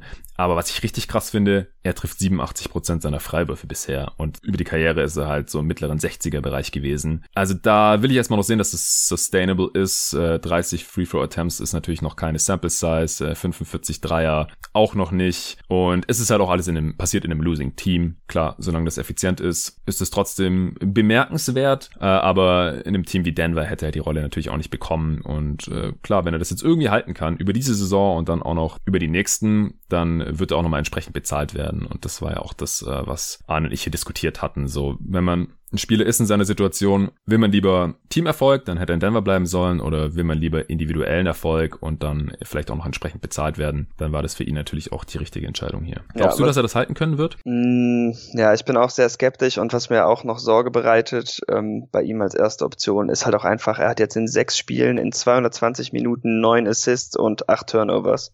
Und, ja, ist äh, kein Playmaker. Auf nee, Fall. aber ich meine, wenn man als erste Scoring-Option agiert und die anderen Teams das vernünftig scouten, Minuten, dann ja. muss man halt irgendwann wahrscheinlich einfach den Ball ein bisschen abspielen können und ähm, das kann er halt nicht und das ist auch einer der Gründe, weshalb ich ihn als erste Option ja eigentlich nicht so toll finde, aber naja, bisher klappt's und ich bin gespannt, aber ich bin da eher bei dir als bei Arne auf jeden Fall. Ja, genau, also die Scouting Reports, das sehen wir ja auch jedes Jahr, das dauert jetzt vielleicht so 10, 20 Spiele und dann sind die alle geupdatet und dann wissen die halt auch, was Jeremy Grant gerne macht und was er gerne tut und womit er erfolgreich ist und warum er effizient ist und dann versuchen die dem das wegzunehmen. Also in einem schlechten schlechten Team vielleicht noch weniger als bei einem guten, weil bei den Pistons ähm, muss man halt normalerweise jetzt nicht Angst haben, dass man gegen die verliert. Aber es wird auf jeden Fall schwieriger werden für ihn und dann würde ich auch davon ausgehen, dass entweder die Effizienz runtergeht oder sein Output. Eins von beiden. Äh, und Josh Jackson noch, äh, vielleicht noch ein paar Zahlen, ich hatte es gerade nicht vor mir, um das nachzuliefern. Er macht gerade fast 16 Punkte pro Spiel in 24 Minuten, äh, 31% Dreierquote, äh, das ist halt wie gesagt 103er Offensivrating. Es ist halt fast dasselbe wie in Memphis, nur halt in etwas größerer Rolle, was man erstmal machen können muss. Äh, 106er Offensivrating, 103 war gestern, jetzt hat sich noch geupdatet mit dem gestrigen Spiel und es, das ist okay, aber muss er erstens noch bestätigen und dann zweitens, äh, wie gesagt, vierten Pick würde er nicht mehr rechtfertigen können, aber um halt irgendwie dann langfristig noch ein NBA-Spieler zu sein äh, oder um im, bei mir in, in meinem persönlichen Ansehen äh, noch, noch höher zu kommen, muss er das halt auch noch mal dann vielleicht in einem besseren Team gezeigt haben. Ja, Detroit, wie gesagt, stehen bei 1 und 5 und äh, da würde ich es jetzt halt auch über die restliche Saison sehen. Also ich halte diesen Start hier schon für ziemlich real. Ich auch. Okay, dann hätten wir das auch erledigt. Äh, wollen wir als nächstes über Brooklyn sprechen? Können wir gerne machen. Gut, die hatten ja einen super Start nach äh, Season Opener und Christmas Game und äh, jetzt mittlerweile, den wie ist ausgefallen, gestern ausführlich drüber gesprochen. Durant sah gut aus, auch gestern schon besprochen. Äh, sind sie aber, was die Bilanz angeht und auch wenn man sich die Spiele im genaueren anschaut, da ein bisschen eingebrochen. Also gegen Atlanta verloren, gegen die Hornets verloren, stehen jetzt mittlerweile bei drei und vier. Letzte Nacht gegen Washington verloren. Da habe ich mir auch die erste Halbzeit noch reingezogen. Und vom Netrating her sieht das alles noch ganz gut aus, aber ist halt auch noch getragen von diesen zwei relativ deutlichen Siegen in den ersten beiden Spielen. Was äh, hältst du Stand heute von Brooklyn? Also ich wäre auf jeden Fall ein bisschen nervös, denn ich glaube, Dinwiddie war wirklich sehr wichtig für sie und man sieht jetzt auch, dass Levert einfach nicht äh, nicht so gut ist wie Dinwiddie in hm. einer gleichen oder vergleichbaren Rolle. Ich meine, er startet ja jetzt nicht neben den Startern, aber auch wenn er die Bench Offense leiten muss, das gefällt mir dann bedeutend weniger. Äh, defensiv sahen sie gestern wirklich fürchterlich aus. Da bin ja. ich mir noch nicht ganz sicher, was ich davon halten soll, denn als sie gegen die Celtics gespielt hatten, und ich meine, da war natürlich auch, äh, das lief einfach gut für sie, aber da mhm. dachte ich mir, als jemand, der auch vor der Saison wegen ihrer Defense kritisch war, dass ich vielleicht einfach ihre Länge unterschätzt hatte, denn einfach an jeder Position überdurchschnittlich groß zu sein, ist halt auch etwas wert.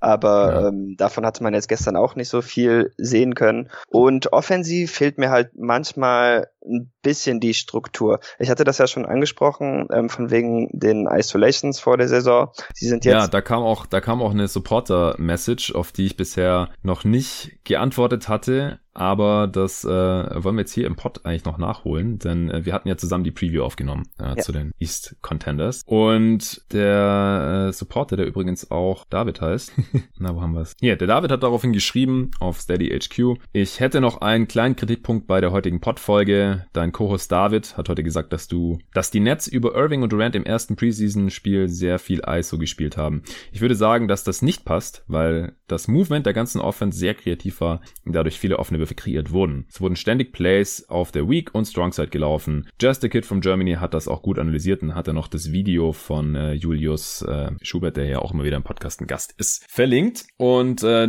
wir hatten dann beide noch kurz drüber gesprochen und äh, jetzt ist aber eigentlich auch eine gute Gelegenheit, um da vielleicht nochmal kurz drauf zurückzukommen. Genau, also ich finde jetzt nicht unbedingt, dass die Nets wirklich komplett stagnieren, wenn einer der anderen Spieler dribbelt, aber ich habe schon den Eindruck, dass es im Grunde Isolations sind und dann haben die Nets halt den Vorteil, dass sie erstens sehr gute ISO-Spieler haben und zweitens auch einige gute Cutter, sei es jetzt Durant, Joe Harris oder sogar Kyrie Irving manchmal und mhm. ähm, die können das halt ausnutzen, wenn Kyrie oder Durant eine ISO laufen. Im Moment sind die Nets siebter per NBA.com und die Playtype-Stats sind immer ein bisschen äh, kompliziert und stimmen nicht immer, aber da sind sie siebter. Ja, schwammig was, einfach. Hm. Bitte? Ist einfach schwammig ein bisschen. Genau. Aber ich meine, es gibt halt trotzdem ein ungefähres Bild. Da sind sie siebter, ja. was Isolation Frequency angeht. Ähm, meine Celtics, deine Suns übrigens davor. Ähm, die Nets aber viel besser, was halt auch nicht überraschen sollte, denn auch wenn unsere Teams natürlich einige junge, aufbrausende Spieler haben, ähm, Durant und Irving sind einfach besser im Moment, zumindest in der Situation und erfahrener. Aber man merkte auch schon gegen die Wizards, so die letzten Minuten, da passierte einfach nicht mehr so viel. Und das waren dann Isolations. Manchmal wurden die dann dadurch gerettet, dass jemand eben diese angesprochene Cuts lief. Und es gab halt auch einfach sehr viel Transition, denn das Spiel war so schnell von der Pace her. Also das mm. war mhm. teilweise schon, äh, machte mich schon müde, so anstrengend. Es war komplett Run and Gun. Also ja. wie gesagt, ich habe nur die erste Halbzeit geschaut, äh, weil dann Suns Clippers angefangen hat. Oder ich, dann war Halbzeit und dann habe ich äh, noch bei einem anderen Spiel reingeschaut und dann hat Suns Clippers angefangen. Und deswegen äh, habe ich die zweite Halbzeit nicht mehr gesehen, aber die erste Halbzeit, das war unglaublich. Es ging wirklich nur hin und her. Da wurde nicht besonders viel äh, verteidigt. Aber wenn es mal ins Halbfeld geht, also gerade diese ISO-Geschichte, ich denke, da muss man halt auch unterscheiden. Ja, es ist es ist nicht immer so wie äh, James Harden, Houston Rockets letztes Jahr, äh, Clear Out. Alle stehen nur rum, die vier Shooter stehen halt äh, hinter der Dreierlinie und Harden macht halt sein One-on-One-Ding und wenn die Hilfe kommt, dann kickt er auf einen freien Shooter raus. Das ist auch eine ISO, aber nicht jede, jeder Abschluss, der als ISO klassifiziert wird, kommt so zustande. Es kann ja auch auf der Weak Side eine Action gelaufen werden, aber wenn dann Durant trotzdem einen Pull-Up-Jumper nimmt, dann ist es trotzdem eine ISO gewesen. Oder wenn halt erstmal irgendwie Stagger Screen gestellt wird für Durant und dann kommt er darüber und dann kriegt er einen Ball und dann macht er einen Pull-Up-Jumper, dann ist es auch eine ISO gewesen. Wenn er halt davor noch ein, zwei Sekunden gedribbelt hat und es halt keinen Assist auch gibt, dann ist, wird es auch als ISO klassifiziert und es ist dann halt auch, da braucht man ja auch die ISO-Skills für, egal ob davor eine Action oder zeitgleich eine Action gelaufen wurde. Ich habe mir das damals auch nochmal kurz angeschaut in dem Preseason Game. Da war das oft so, dass äh, zwar irgendwas gelaufen wurde und trotzdem muss man ja auch sagen, also die Nets sind auf Platz 7, was die ISO Frequency angeht. Also wie gesagt, das äh, ist manchmal schwierig zu tracken oder irgendwie zu kategorisieren. Deswegen schaue ich da jetzt auch nicht auf die Nachkommastelle 7,6 Prozent oder sowas und in drei Tagen kann es sowieso schon wieder alles ganz anders aussehen. Aber man kann halt sagen, sie gehören zu den Teams, die tendenziell am meisten ISO laufen in dieser Liga und es macht ja auch, wie gesagt, Sinn, wenn man sich die Skillsets von Irving und Durant anschaut. Und trotzdem ist es halt nur acht Prozent aller Angriffe. Also, ja, über 90% aller Angriffe sind keine ISO, aber das, damit gehören sie ja trotzdem zur Liga-Spitze. Die Rockets sind immer noch auf Platz eins übrigens, einfach weil sie James Harden haben. Dazu braucht man auch keinen, keinen Mike D'Antoni und auch wenn Westbrook weg ist, dann ist man trotzdem noch auf Platz eins in der Liga, aber einfach weil Harden das so gut kann. Äh, sie haben, sind bei ungefähr 13%. Also selbst die Rockets laufen 87% ihrer Offense in andere Abschlüsse und trotzdem sind die halt auf Platz eins in dieser Liga. Und übrigens mit 1,18 Punkten pro ISO Possession. Das ist ein unglaublicher Wert, weil ISO mhm. ist ja immer in, im Halfcourt und 1,2 äh, Points per Possession äh, gerundet. Ist ein unglaublicher Wert. Äh, und die Lakers sind auf Platz zwei. Ergibt halt auch Sinn, wenn man sich da anguckt, wer, wer da im Team steht. Die, bei die Clippers natürlich auch mit George und Kawhi, äh, die Suns auch mit Booker und äh, Chris Paul. Dann die Celtics äh, mit Tatum, der in erster Linie die ISOs laufen wird. Äh, dann die Mavs mit Doncic noch vor den Nets und dann kommen halt die Nets. Und äh, was die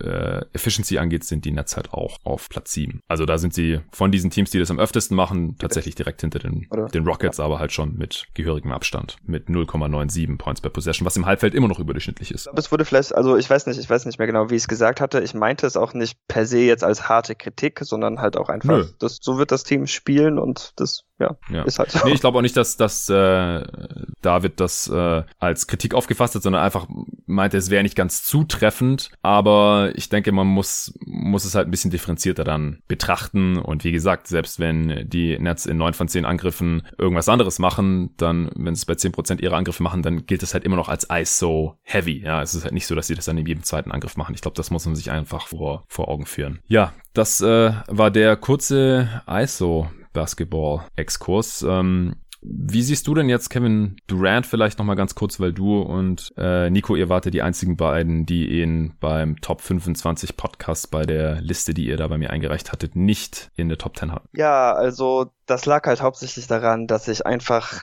keinem Spieler traue nach so einer Verletzung einfach, weil ich jetzt noch nicht so viele Erfolge danach gesehen habe. Ähm, mhm. Natürlich sind die Umstände jetzt auch anders. Er hatte viel mehr Zeit als die meisten Spieler, aber auch das konnte man in, ein, äh, in meinen Augen sowohl positiv als auch negativ auswerten, je nachdem. Mhm. Ähm, aber ich hatte ja auch direkt im Anschluss, als wir den nächsten Pottern aufgenommen hatten, was auch immer das jetzt war, vielleicht war das sogar die Preview, gemeint, dass ähm, ich mir halt auch vorstellen könnte, dass er einer der besten Spieler der Liga ist ist und dass bei keinem Spieler in der Liste die Diskrepanz äh, so hoch sein könnte von dem tatsächlichen Wert, den er dann in der Saison liefern würde. Aber im Moment muss man ganz klar sagen, ist er eher einer der drei besten Spieler als äh, so um 20 rum oder so.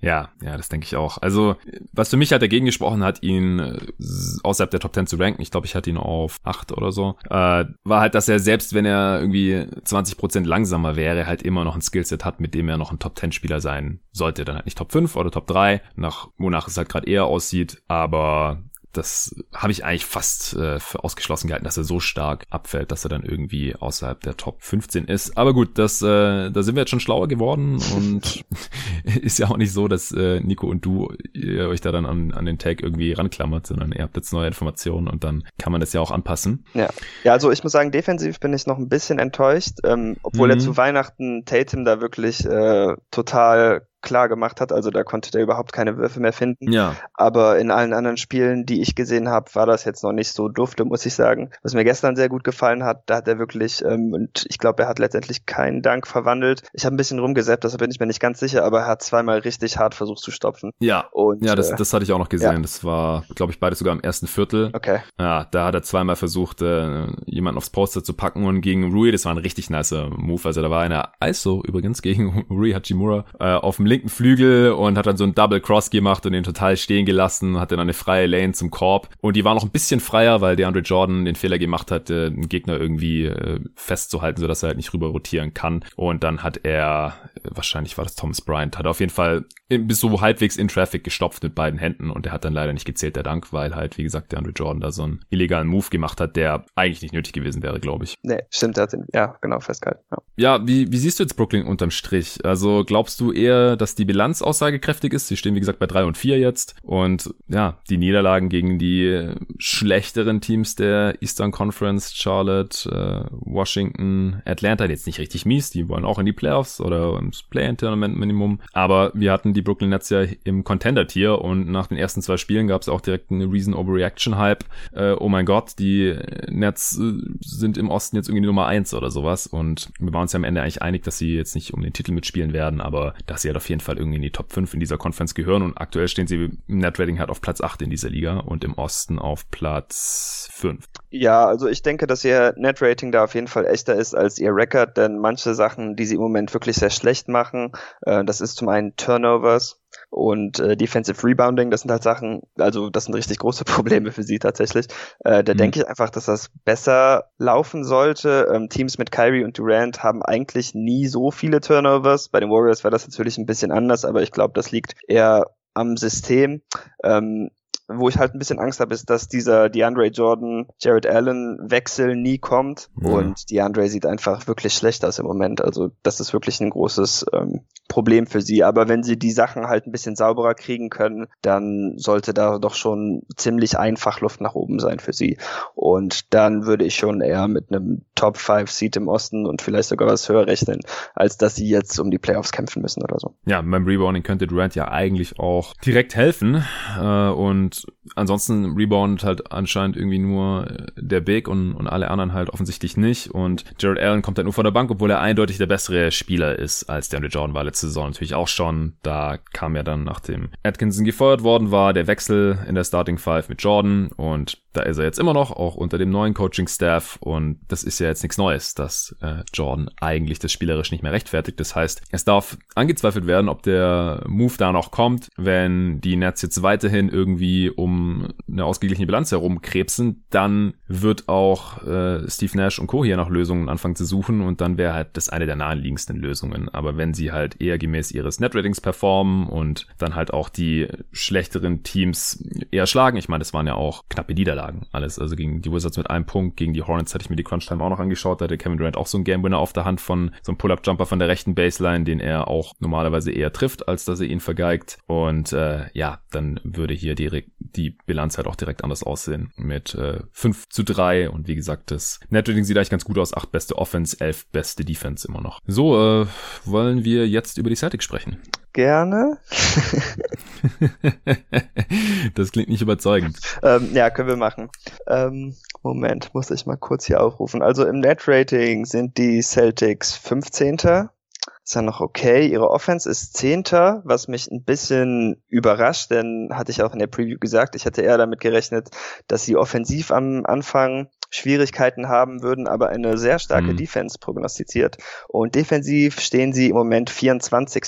Ich habe sogar gesehen, dass ähm, sie ein Offensivrating, was die Pistons gestern hatten, in der ganzen vergangenen Saison kein einziges Mal zugelassen hatten. Echt? Ja, krass. Und das waren die Pistons, die halt, wie wir uns beide einig sind, einfach kein sehr gutes Team sind.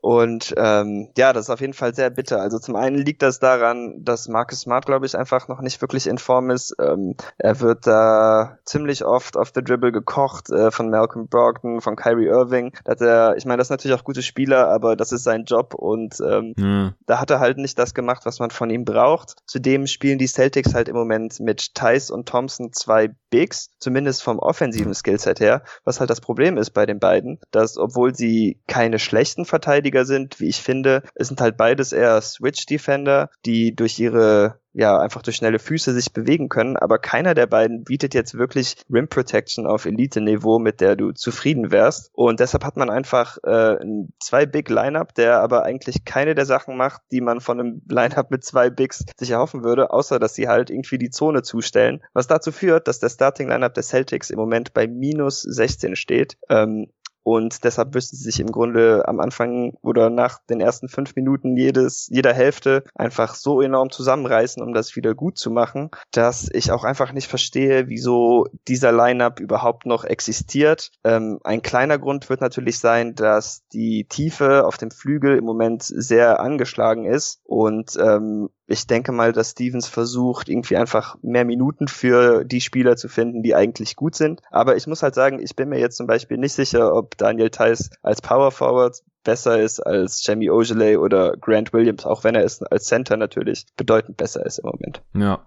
Ja, das ist ja anscheinend auch nicht die einzige Kritik an Brad Stevens Zeit, oder? Also ich habe gestern noch von äh, vom werten Kollegen Ole Freaks vom Korbjäger Podcast äh, gelesen und da hast du ihm ja auch zugestimmt dass äh, ihr Brad Stevens Entscheidungen aktuell nicht so ganz nachvollziehen könnt. Also jetzt nicht nur was Lineups angeht, aber auch so was, was Plays angeht oder dass halt Spieler, die gerade heiß laufen, äh, wie Jalen Brown zum Beispiel, einen guten Saisonstart hingelegt hat, dann auf einmal keine Würfe mehr bekommen und solche Sachen. Ja, also erst am Anfang, das ist eigentlich jedes Jahr so, schon sehr experimentell und ich denke, das ist auch nicht falsch, gerade in so einer Saison. Aber ähm, wenn man das gerade lebt, dann ist es halt schon äh, sehr anstrengend und ich denke trotzdem, man muss einfach irgendwie Wege finden, dass Jason Tatum und Jalen Brown mehr den Ball kriegen, auch wenn sie schon, ich glaube, eins und drei in getroffenen äh, Feldwürfen sind und auch beide, genau, mhm. auch beide in den Top 5, was äh, Field Goal Attempts angeht. Also sie werfen da schon richtig viel. Vielleicht ist es auch einfach nicht realistisch, da jetzt noch mehr von ihnen zu erwarten.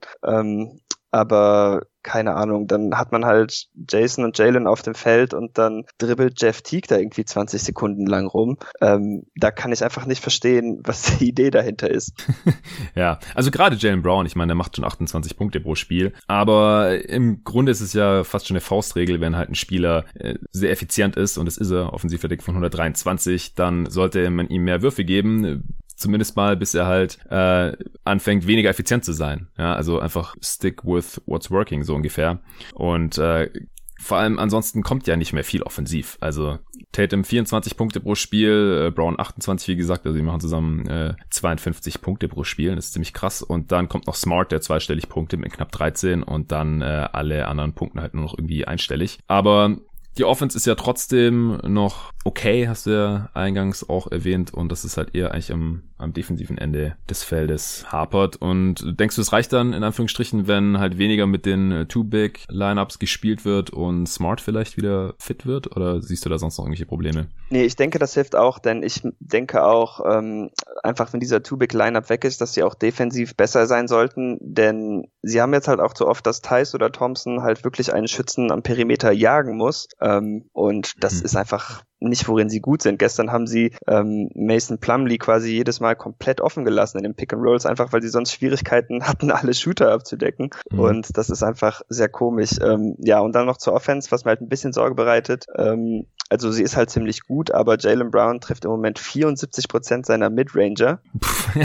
ja, das ist nicht haltbar. 29 von 39. Sein schlechtester Spot ist der rechte Elbow, da ist er 3 von 5. Sonst ist er halt überall über 66 Prozent. Hm. Ähm, was aber wohl dann wieder ein bisschen Hoffnung bereitet, ist, dass sowohl er als auch Jason beide ihre ähm, Assists verbessern konnten, ohne dass sie mehr mhm. Turnover spielen. Ähm, Gerade bei Jason finde ich das beeindruckend. Der wird nämlich inzwischen dauernd gedoppelt. Äh, da würde ich vielleicht gerne noch mal kurz ein bisschen Mythbusten, weil jetzt geht so teilweise ein bisschen rum, dass Jalen der bessere Spieler ist. Ähm, aber mhm. das liegt halt daran, Jason Tatum wird jetzt teilweise gedoppelt, sobald er den Ball fängt, während Jalen Brown halt immer noch in Single Coverage machen kann, was er will. Und dafür wird er langsam ein bisschen zu gut. Ähm, mal gucken, wie sich die Teams da anpassen. Zudem ist Jason halt auch einfach nicht nur ein besserer Verteidiger, aber auch einfach viel aufmerksamer als Help Defender. Sind das wirklich Welten, auch wenn man jetzt so im mhm. One-on-One -on -One vielleicht manchmal den Eindruck hat, dass Jalen da etwas mehr Impact hat. Aber das ist halt ähm, gerade in der Regular Season nicht so wertvoll wie die Help Defense, die Jason Tatum bietet. Ja, das glaube ich auch. Interessante Punkte auf jeden Fall. Wie gefallen dir denn die Rookies? Also Peyton Pritchard hat ja auch schon eine relativ große Rolle. Jetzt natürlich gerade, solange Kemba Walker noch ausfällt, kommt für 22 Minuten von der Bank. Neesmith bisher erst zwei Spiele gemacht, äh, obwohl er äh, der Lottery-Pick war. Was hast du zu dem beiden noch zu berichten? Ja, fangen wir mal mit dem höheren Pick an, mit Aaron Neesmith. Da hat man leider noch nicht sehr viel gesehen. Ich bin eigentlich ähm, recht begeistert davon, wie athletisch er ist. Also das, da ist er doch schon athletischer, als ich gedacht hatte. Ähm, mhm. Der Wurf sieht nicht unbedingt schlecht aus, einfach so von auch den Versuchen, die er nimmt. Er hat, glaube ich, mehr leichte Würfe als Stephacks bisher vergeigt. Also das ist alles ganz okay. Aber ähm, sowohl was das offensive als auch defensive Scheme angeht, ist er bisher einfach total verloren. Also da weiß er nicht, was er er tut. Und ich würde auch nicht damit rechnen, dass man ihn jetzt im ersten Monat viel sehen wird, was natürlich auch schon bezeichnet ist, äh, wie viel Spielverständnis ihm im Moment noch abgeht, mhm. denn ähm, die Celtics haben halt keine Tiefe auf dem Flügel, aber ja, ich weiß nicht. Brad Stevens macht das öfter mit Rookies. Ähm, Romeo Langford hat am Anfang der letzten Saison auch nicht gespielt und als er klar wurde, dass er defensiv wusste, was gemacht werden muss, dann hat er eine größere Rolle gekriegt und dann konnte er immerhin defensiv zeigen, was er kann und sah da ganz okay aus. Ähm, das dauert halt manchmal bei Brad Stevens, deshalb würde ich da jetzt mir noch keine Sorgen machen, aber natürlich auch keinen Grund für Optimismus und es war ja auch ein Pick, der äh, von manchen Stimmen kritisiert wurde, dass man ihn in der Lottery gezogen hat. Deshalb muss man da mal abwarten. Ähm, mhm ein anderer Pick, der kritisiert wurde, Peyton Pritchard, der macht sich bereits viel besser. Ähm, ich ja. muss sagen, ich war auch ein bisschen enttäuscht, aber viel gescoutet habe ich ihn jetzt eigentlich gar nicht, denn ja, so Senior Ballhändler, die nicht wirklich athletisch sind, ähm, ist halt auch einfach nicht so mein Ding. Da stecke ich dann nicht meine Zeit rein, um mir das ja. anzuschauen, wenn ich äh, ja irgendwie First Erstrunden-Picks ja hauptsächlich scoute. Aber er ist viel schneller als ich dachte.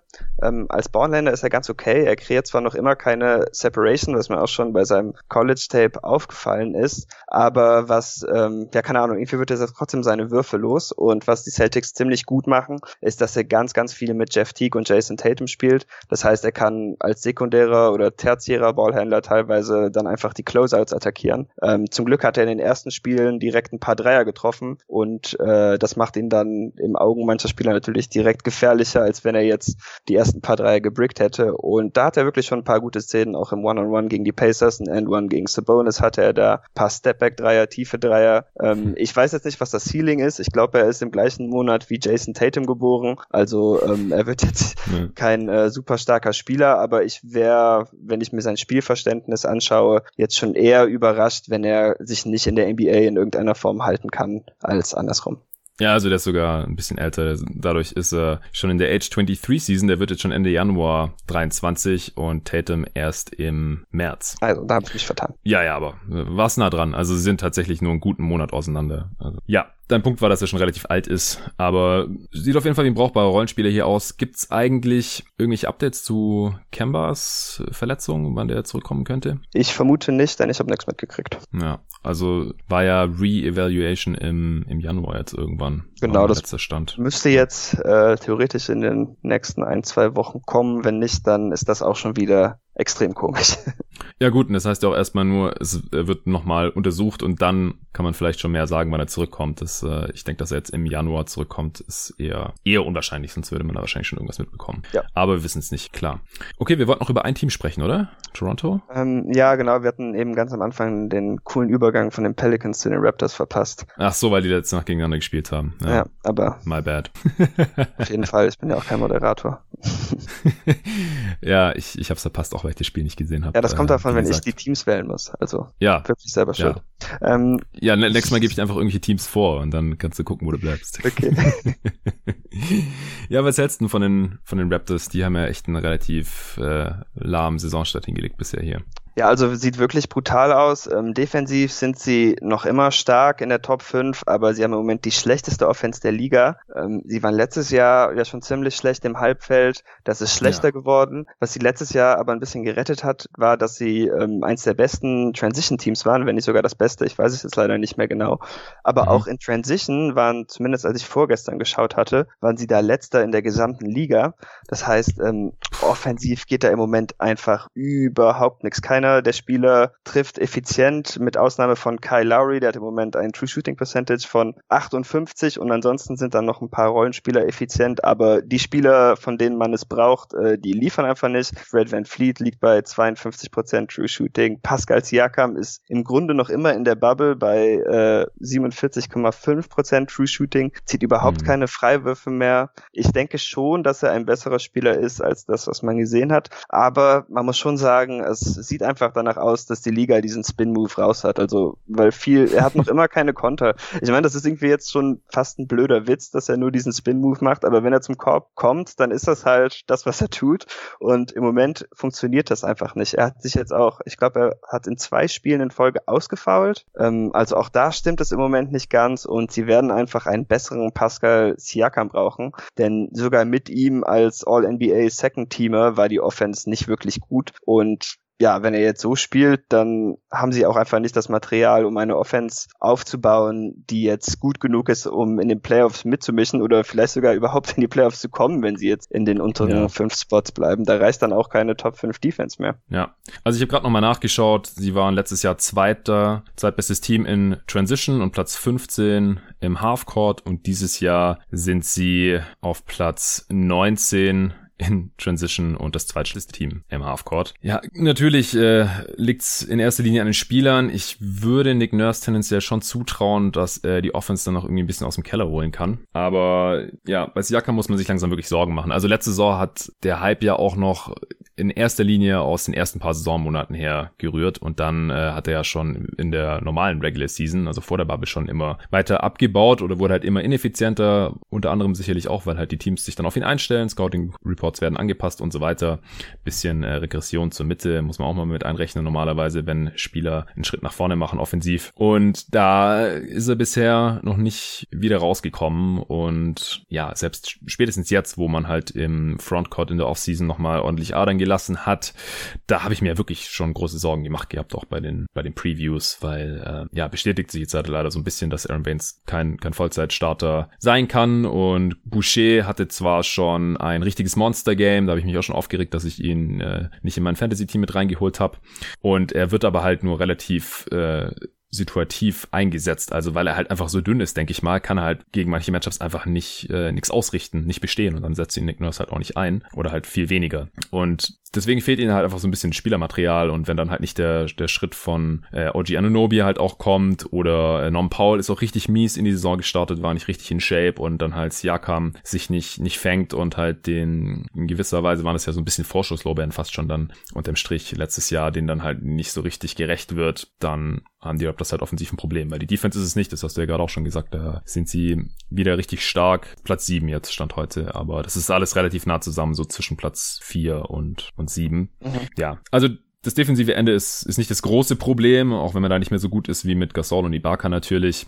Aber ja, die Offense, da müssen die Spieler individuell noch eine Schippe drauflegen und dann würde ich schon noch erwarten, dass einer der besten Coaches der Liga wie Nick Nurse da noch ein paar Lösungen zumindest findet, selbst mit dem limitierten Kader. Ja, ich würde auch nicht aufgeben. Ich würde nach wie vor davon ausgehen, dass sie die Playoffs schaffen. Also ich wäre wirklich schockiert, wenn sie es nicht in die Playoffs schaffen. Ja. Aber ähm, es bestätigt sich halt schon, weshalb du sie aus der Contender-Schiene rausgenommen hast, was irgendwie viele nicht gemacht hatten in der Offseason, was mhm. mich sehr überrascht hat. Also viele hatten sie ja noch irgendwie so als Top 2 2, Top 3 Seed. Ähm, ja. Und ja, ich denke, wir sehen, dass das jetzt einfach, dass die Sache ist gelaufen. Dieser riesige Sprung von OG, der kommt halt auch, glaube ich, einfach nicht. Also er punktet jetzt ein bisschen mehr, aber er trifft seine Dreier auch im Moment überhaupt nicht. Und er hat halt auch einfach nicht das Skillset, um jetzt hier irgendwie so ein mega toller äh, Isolation oder Offense-Antreiber zu sein. Ja, also OG letztes Jahr 10 Punkte pro Spiel, dieses Jahr 12 Punkte pro Spiel. Und äh, ja, trifft nur jeden vierten seiner Dreier aktuell. Das wird natürlich noch ein bisschen hochkommen und dann macht er halt vielleicht seine 13, 14 Punkte pro Spiel, aber sie haben halt keinen richtigen äh, effektiven Go-To-Scorer gerade, also äh, es ist gerade Van Vliet äh, Topscorer und Lowry, die machen so 19 Punkte pro Spiel. Jeweils äh, sind dabei auch einigermaßen effizient, aber das reicht halt nicht. Also, wenn man sich das mal anschaut, der ist Jakam 88er Offensivrating, Paul 89, Aaron Baines 95 übrigens, trifft seine Dreier auch nicht mehr, 20 Prozent. Das wird nicht ganz so mies bleiben, äh, das glaube ich nicht, aber er hatte bei den Suns halt schon so ziemlich heiße Phasen, sage ich jetzt mal, und ist dann aber auch immer wieder irgendwie abgekühlt und dann war er wieder verletzt und ja, spielt jetzt halt gerade äh, 22 Minuten im Schnitt. Also das war auch ungefähr das, wo ich ihn gesehen habe. Also dass er irgendwie 25 Minuten plus jede Nacht gehen kann, das, das äh, das war mir schon irgendwie klar. Äh, dass, dass er das nicht kann. Ja, also gerade eben haben die Raptors ein Netrating von minus 2,8. Also ich würde schon erwarten, dass das im Laufe der Saison mindestens ausgeglichen wird und äh, dann auch die Bilanz entsprechend halt nachzieht. Jetzt gerade stehen sie bei 2, 1 und 4. Ja, das ist äh, natürlich fies. Da hat man jetzt schon ein paar Siege liegen lassen. Aber eigentlich sehe ich sie dann halt schon als gut genug, dass sie das aufholen können und dann in die Playoffs einziehen können sollten. Also alle, alle mindestens dann Play-in-Tournament. Aber ich würde jetzt hier noch nicht überreagieren wollen. Nee, genau. Das würde ich auch noch nicht. Okay, cool. Dann gibt es jetzt noch ein paar Rookies, über die wir noch nicht gesprochen haben. Also Halliburton und die der Celtics und Hayes, äh, Celtic Bay hatten wir auch erwähnt. Haben wir jetzt schon abgehakt. Wir wollen jetzt auch nicht irgendwie jeden Rookie hier besprechen. Wir hatten ja eine Mockdraft gemacht mit 30 Picks. Also äh, haben da ja durchaus schon Spieler evaluiert, äh, aber das würde den ganzen eigenen Pot geben, sondern wir wollen uns jetzt auf ein paar einzelne Rookies noch beschränken und auch hier, klar, noch nichts überbewerten nach ja, fünf, sechs, sieben Spielen NBA-Karriere. Aber ich glaube, man kann jetzt halt schon erkennen, ob die Spieler in der NBA zumindest bis jetzt halt das gezeigt haben, was wir nach dem College oder halt nach der internationalen Karriere bisher erwartet hatten oder ob das irgendwie doch ganz anders aussieht jetzt in der Liga der Besten.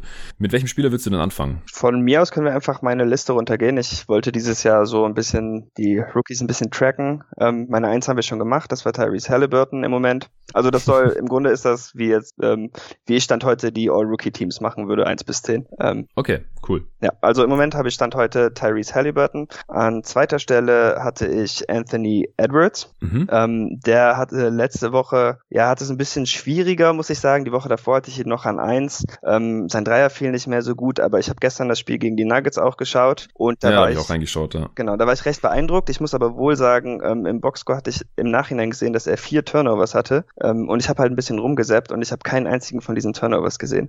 Das heißt, äh, da habe ich ein bisschen Glück gehabt aber er hatte ein paar richtig gute ähm, Pick-and-Roll-Plays, Pick-and-Rolls mit Nas Reed, wo er dann off the dribble Shuffle Passes zu ihm geworfen hatte. Das fand ich beeindruckend. Ähm, er hatte auch Paul Millsap off the dribble zum Korb genommen und dann mehr oder weniger auf ihn gedankt. Ähm, das war ziemlich beeindruckend und ich finde, das ist halt auch der Grund, was, weshalb ich ihn mochte. Er hat halt einige so Profi-Finishing-Moves und ähm, das haben halt wenige Spieler in dem Alter, auch wenn da manche andere Sachen doch noch so ein bisschen nachhapern. Gerade defensiv sind da ein paar sehr wilde Gambles bei, das muss sich verbessern. Aber mhm. ich finde die Dreierquote jetzt auch gar nicht so problematisch, wenn man sieht, dass er als Rookie jetzt schon sechs Dreier pro Spiel nimmt. Dafür 32 Prozent ähm, ist für mich jetzt nicht so ein riesiges Problem, auch wenn er gestern, ich glaube, da hat er einen getroffen und dann hat er direkt einen ganz wilden Versuch äh, hinterher gelötet. Das ist auf jeden Fall schon etwas, was man bei ihm noch ein bisschen ausmerzen muss. Ja, also ich finde, er sieht schon ungefähr so aus wie, wie am College noch. Also auch in der Rolle, ja. Er ist jetzt halt von der, kommt von der Bank und ja. macht dann da so ungefähr, was er will. Äh,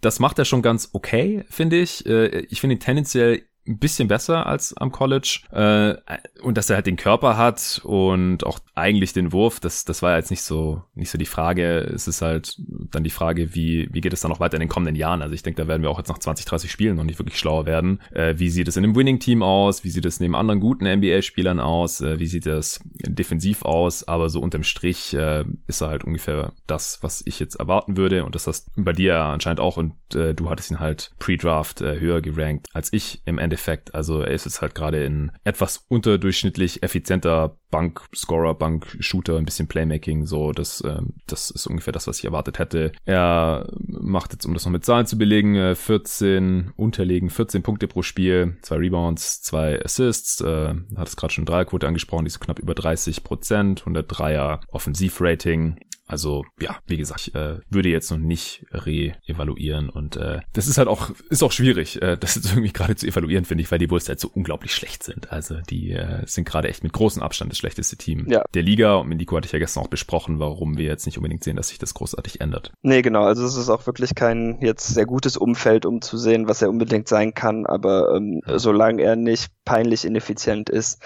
äh, ist das auf jeden Fall ganz okay. Was schon ein bisschen ja. äh, Bedenken erregt ist, dass er halt nicht wirklich zur Freiwurflinie kommt. Bisher zehn Freiwürfe. Ähm, das sollte bei einem Spieler, der so physisch aussieht, besser sein. Aber es ist natürlich auch nicht überraschend, denn das war jetzt auch nicht unbedingt seine Stärke im College. Mm, ja, genau. Okay, äh, wer kommt als nächstes in deinem Ranking? Ähm, danach habe ich Danny Avdia. Den mochten wir beide eigentlich überhaupt nicht so gern, also zumindest verglichen mit dem Konsens, würde ich mal so behaupten. Ähm, ja, also wir haben die Upside jetzt nicht so ganz genau. gesehen, die Star-Upside, sondern halt eher Rollenspiele. Ja, ja gut, und das macht er halt auch. Also ähm, ja. er hatte äh, seine Usage ist, glaube ich, irgendwie so bei 10 Prozent, 10,4 Prozent. Also das ist echt so OKC-Flügelspieler-Niveau im Grunde. PJ Tucker auch so. Ja, genau. also so. genau. Aber was man ihm halt lassen muss, dass er im Moment wirklich jeden Wurf, der ihm aufserviert wird, trifft. Er hat 11 von 23 Dreiern getroffen. Äh, allgemein trifft er fast 50 Prozent seiner Abschlüsse aus dem Feld. Und er ist jetzt schon, ähm, finde ich, zusammen mit, ja, wahrscheinlich sonst gibt, kann das nur Isaac Bonga sein, der beste Verteidiger des Teams. Ähm, das sagt natürlich auch einiges über alle anderen Washington Wizards aus, aber ähm, ist auf jeden Fall schon mal ein guter Anfang, wo man dann wieder ein bisschen bremsen muss und es sind halt trotzdem nur fünf Versuche, also vielleicht auch nicht. Kann sein, dass das gar nichts heißt, aber äh, seine Freiwurfquote sieht bisher auf jeden Fall nicht verbessert aus und ähm, dann muss man mal schauen, ob jetzt der heiße Start hinter der Dreierlinie echter ist oder ob die Freiwurflinie, die sich nicht verändert hat, da mehr aussagt über was er als Schütze sein kann. Ja, genau. Also da ist die Sample Size wirklich noch super klein, äh, obwohl er relativ viel spielt. Das liegt einfach daran, dass er nicht so viele Abschlüsse hat, wie du gerade schon gesagt hast. Spielt fast 25 Minuten pro Spiel in einem Team, das natürlich in die Playoffs möchte. Das ist auf jeden Fall schon mal ein gutes Zeichen. Aber er ist halt auch ein Spieler, der davon profitiert, dass er schon seit Jahren Profi-Basketball spielt, äh, im Gegensatz zu seinen ganzen, äh, zu den allermeisten amerikanischen Kollegen.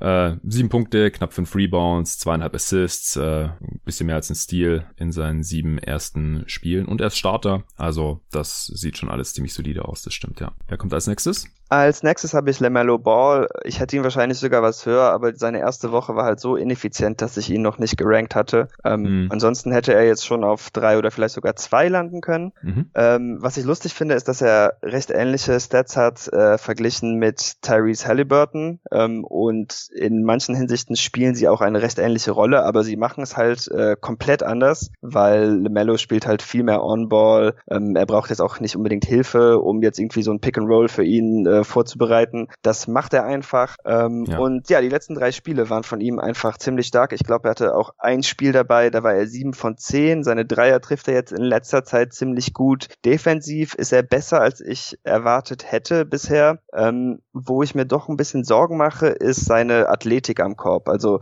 da ja. sieht echt manchmal aus, als ob er sich da einen Platten einfängt. Ähm, Im Moment keine 40 Prozent äh, von 0 bis 3 Fuß am Ring. Ja. Ähm, ja, das muss besser werden. Ich meine, vielleicht findet er da noch Tricks. Er ist ja ein kluger Spieler, aber ähm, das ist auf jeden Fall ein bisschen problematisch, denn dass er jetzt nicht super athletisch ist, das überrascht mich nicht. Das habe ich auch nicht von ihm gesehen, als ich äh, ihn gescoutet habe oder so. Ja, also immerhin kommt er dahin. Fast jeder dritte genau. Wurf ist am Korb. Ja, das war schon mal die erste Frage. Äh, das ist nur die Frage, wie, wie kann er halt auch mal wenigstens jeden zweiten Wurf treffen, was ja immer noch unterdurchschnittlich wäre. Äh, ansonsten würde ich an der Stelle auch noch mal kurz auf einen Mini-Twitter-Thread von äh, Dr. Draft, von äh, Tobi Berger verweisen. Der hat da heute was rausgehauen, der hat sich das letzte Spiel genauer angeguckt und hat das mit Videoclips unterlegt und äh, der hat das halt auch festgestellt, so äh, natürlich erstens mit dem Drive und zweitens auch äh, bisschen mit der defensiven Intensität, was halt so die großen Fragezeichen waren. Zwei der drei großen Fragezeichen, die ich auch hier in der, in der Preview gesehen habe oder immer, wenn wir über LaMelo Ball gesprochen haben.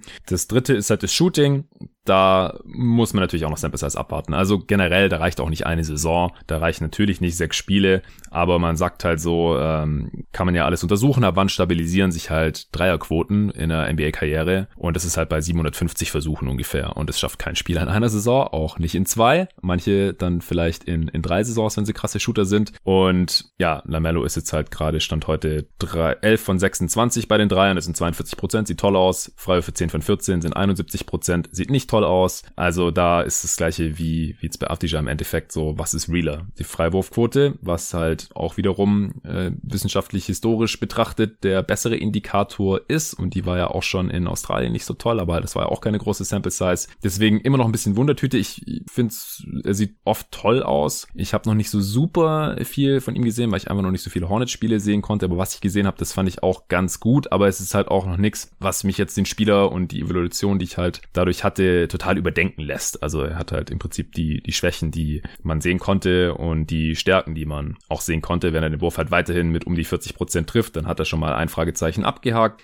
Und äh, dann muss man halt noch schauen, kann er defensiv und beim Drive äh, sich noch verbessern. Das erwarte ich jetzt noch nicht unbedingt als Rookie, weil der wird halt auch ähm, körperliche Kraft vonnöten sein und die baut man nicht mal eben während der Regular Season auf. Das funktioniert natürlich einfach nicht und bei seinem Frame habe ich auch ein paar Fragezeichen, wie viel da noch geht dann in Zukunft. Aber bisher ist äh, Ball für mich auch ungefähr der Spieler, den ich erwartet habe. Ich habe ihn ja als Frontrunner für den Rookie of the Year äh, notiert gehabt, äh, habe da glaube ich sogar auch ein bisschen Geld drauf gesetzt und dazu müsste er halt mal starten, weil es bekommt kein Bankspieler einen Rookie of the Year Award. Das gab es noch nie und ich verstehe auch immer noch nicht, wieso Devontae Graham startet. Der spielt katastrophal, denn spätestens jetzt hat jedes Team auf dem Scouting Report, bekommt keine Würfe mehr, keine einfachen und schwere trifft er halt einfach nicht. Und er ist einfach ein prädestinierter Sixth Man. Also ich glaube, Graham funktioniert einfach in der Lou Williams Rolle am besten und deswegen verstehe ich nicht, wieso er nicht einfach von der Bank kommt und dafür halt äh, Lamello Ball startet, der das früher oder später sowieso tun sollte. Ich, ich verstehe das nicht und äh, ich hoffe, dass wir das früher oder später sehen werden. Ja, würde ich dir auch so zustimmen. Nice. Nächster Spieler? Als nächstes habe ich Patrick Williams. Ähm,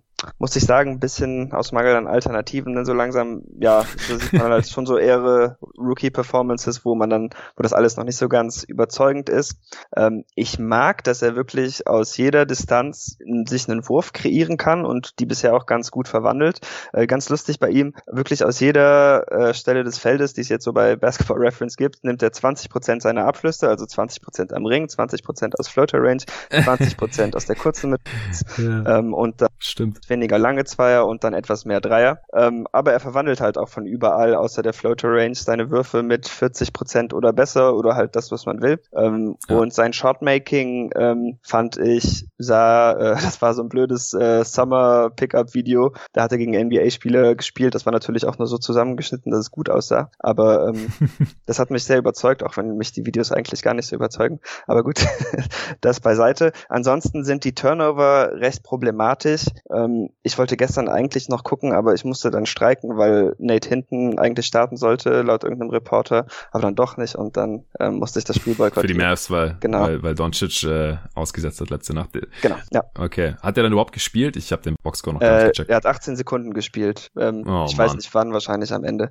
Aber gut, zum Glück äh, hat Steph Curry alles so abgebrannt, dass es äh, gute Alternativen gab. Ja. Ja.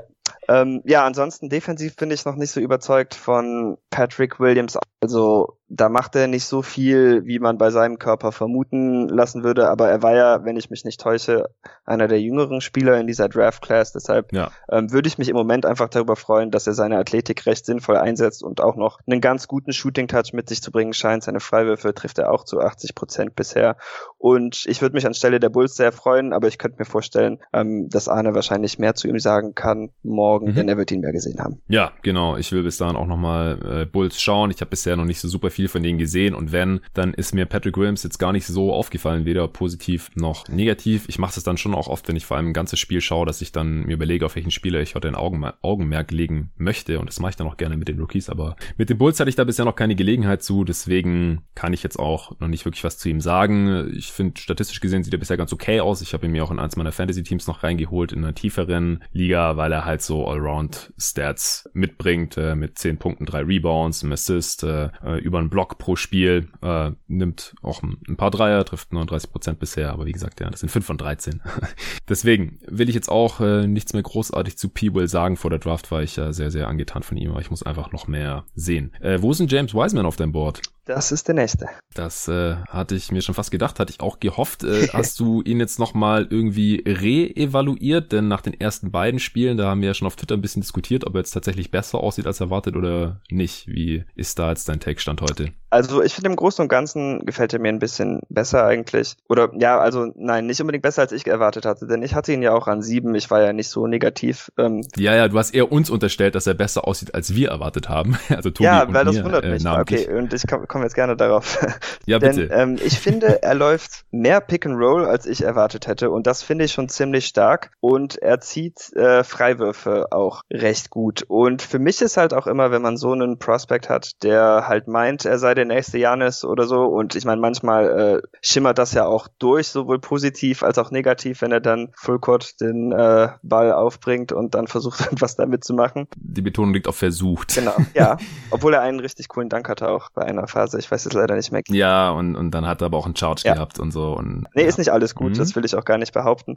Aber ich finde es halt auch immer wertvoll, wenn man solche Spieler erstmal in eine Rolle zwingen kann, denn für mich ist immer so, die, ja, die erste Schlacht, die Rolle zu akzeptieren, denn das macht auch nicht jeder. Und das ist bei ihm hm. gegeben. Und das andere, und ich meine, da habt ihr ja auch zugegeben, dass er das besser macht, als ihr dachtet, ähm, auch wenn dies, das Sample viel zu gering ist, um jetzt irgendwie zu sagen, dass er ein guter Schütze ist oder so.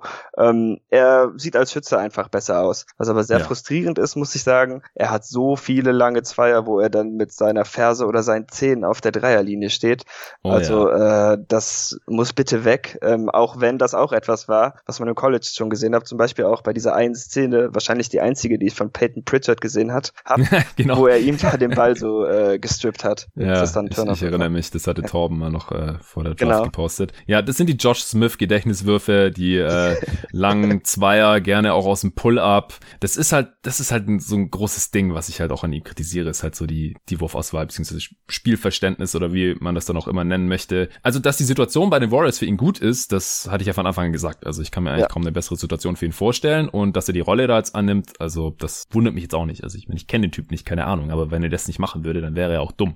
Und jedes Mal, wenn er aus bricht aus dieser Rolle, passiert halt was, was mir nicht so gut gefällt. Und der Wurf finde ich auch, also der sieht halt in erster Linie gut aus. Der sieht flüssig aus, der sieht, sieht sauber aus und wenn er ihn trifft, dann alles cool. Aber die äh, Quoten sind da jetzt auch schon ein bisschen runtergegangen. Äh, und gerade halt aus der Mitte trifft er ja gar nichts. Also ich habe gerade seinen Shotshot vor mir, das sind so zwei von elf oder sowas. Äh, das ist ganz mies. Äh, er nimmt fast nur Dreier, äh, Dreier above the break, also er nimmt nur Dreier above the break tatsächlich und auch fast nur von genau vorm, also gerade zum Korb hin. Und äh, da hat jetzt gerade noch ganz gute Quote, 5 von 11 in äh, sechs Spielen.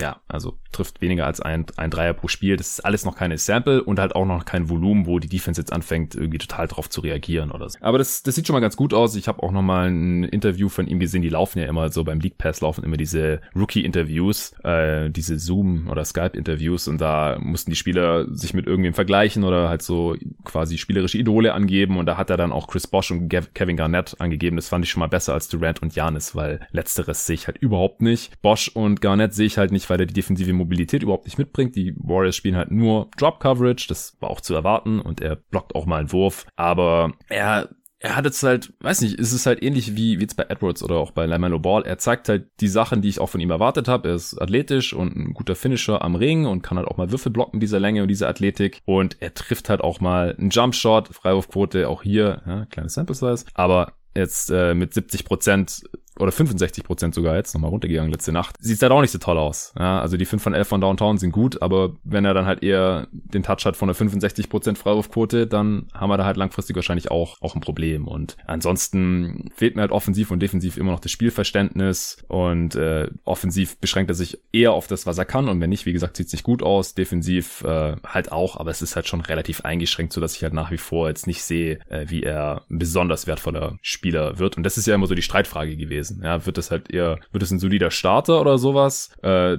dann okay, äh, kein schlechter Spieler. Ich glaube, dass auf jeden Fall ein NBA-Spieler wird, das habe ich auch immer wieder gesagt, aber das äh, sollte man halt eher dann nicht an, an zwei ziehen, selbst, selbst in dieser Draft, war ja im Prinzip das, das große Ding. Und deswegen fand ich es dann halt auch total überzogen auf Twitter nach den ersten zwei Spielen, weil er halt ein paar Dunks hatte und mal einen Dreier getroffen hat und halt äh, schnell und äh, beweglich aussieht und athletisch aussieht, äh, dass halt sofort so ein Mini-Hype ausgebrochen ist. Ja, wieso wurde James Wiseman überhaupt jemals kritisiert? Wie konnte man nur? Also das, ja. das verstehe ich halt nicht so ganz. Also jetzt nicht auf dich bezogen, wir, wir hatten eine gute Diskussion darüber, sondern halt, was ich da sonst so an Tweets gelesen habe. Oh, wo sind denn jetzt jetzt die ganzen Experten, die Wiseman kritisiert haben. Ja, er macht doch genau das, was man erwartet hat. Oder nicht mehr. Der Wurf sieht ein bisschen besser aus, finde ich, aber das, das war's halt auch. Den muss er dann halt auch noch treffen und ansonsten macht er halt genau das, was ich so erwartet hätte im Großen und Ganzen. Ich finde, das Finishing und das Freiwurfziehen sah da halt doch schon besser aus, aber ähm, diese ersten beiden Spielen, danach hatte er halt auch einmal drei von acht, drei von neun, zwei von acht und da haben sie ihm auch wieder, oder haben sie versucht, ihm mehr den Ball im Post zu geben und das war halt auch, ähm, wie erwartet eigentlich nicht so überzeugend. Ja, er kann sich nix selber kreieren. Nee, und er sieht Der halt auch alles aufgelegt. Nicht, ja, er sieht gar nicht, wenn jemand doppelt oder so oder Triple Teams kriegt er auch überhaupt nicht mit. Ähm, wie viele Assists hat er inzwischen? Zwei, einen gestern. Also da gibt es ja. schon, äh, es gibt auf jeden Fall noch große Baustellen. Seine defensive Positionierung ist auch trotz der Blocks im Moment noch ziemlich schlecht, ähm, aber halt auch nicht nur, wenn es jetzt um Pick and Rolls geht, aber auch wenn er einfach ein Post-up nah am Korb steht. Ähm, ja, also ich, ich verstehe halt auch, wie man, weshalb man Bedenken hat. Mein Ding war halt immer, ich mag diese Draft Class einfach nicht und mhm. er wird produzieren und ich denke, das ja wird für etwas gut sein. Ähm, aber ich ja. glaube halt, weil dieses dieses Rollen, für mich ist es halt mehr, viele haben halt sehr viele Rollenspieler in dieser Draft Class gesehen und ich bin davon halt nach wie vor nicht super überzeugt. Also siehst du bei Wiseman dann eher so Boom or Bust oder was, dass er eher kein kein Rollenspieler wird, sondern wenn dann besser als ein Rollenspieler und wenn es nicht klappt. Nee, ich finde halt oder? bei ihm finde ich recht safe, dass er in der Rotation landen wird, weil er produzieren wird. Ich meine, ich habe mich ja eben auch über Hassan Whiteside beschwert, dass ich kein Fan bin, aber ich finde schon, dass produziert das, auch. Bitte? der produziert auch. Ja, weil ich finde halt schon, dass das irgendwie sein Floor ist und ähm, auch ja. wenn der Vertrag von Whiteside total bescheuert war, ähm, hat er ihn halt gekriegt. Äh, NBA-Teams überbewerten sowas natürlich, aber ich würde ihn halt nicht ganz abschreiben, nur weil er ein recht problematischer Spieler ist. Ja, also ich, wie gesagt, ich glaube, dass er sehr sicher ein NBA-Spieler ist und wenn er ein NBA-Spieler ist, dann ist er halt wahrscheinlich, also dann sehe ich es halt am wahrscheinlichsten, dass er äh, jetzt nicht Hassan Whiteside vom Skillset ist, aber halt so vom, vom Impact her. Es gibt natürlich die Chance, dass er ein Star wird, aber dafür muss halt noch sehr, sehr viel passieren und dann ist halt die Frage, wie wahrscheinlich ist das? Das ist halt die große Frage. Ich halte es ja nicht für ausgeschlossen, ja, ja. aber es muss halt passieren und ich halte es halt für eher nicht wahrscheinlich, dass er noch so große Sprünge macht im Spielverständnis, dass er noch so große Sprünge macht im, in der Beweglichkeit, dass er einen, tollen Wurf entwickelt, einen, einen tollen Shooting-Touch entwickelt. All diese Sachen, das, das muss halt erstmal noch passieren und wenn es nicht passiert, dann äh, ist er halt ein, ein Rollenspieler-Big. Vielleicht auch jemand, der, der bessere Zahlen auflegt als ein durchschnittlicher Rollenspieler-Big, aber dann ist halt die Frage, wie, wie sieht's mit dem Impact aus und äh, er, er zeigt jetzt halt irgendwie das Finishing oder streut halt mal einen Wurf ein und muss halt trotzdem unterm Strich fest, festhalten, dass er ein, äh, gestern war es ein 94er Offensivrating, ich weiß nicht, was letzte noch passiert ist, äh, inwiefern sich das verändert hat. Ich kann es gleich mal aufmachen.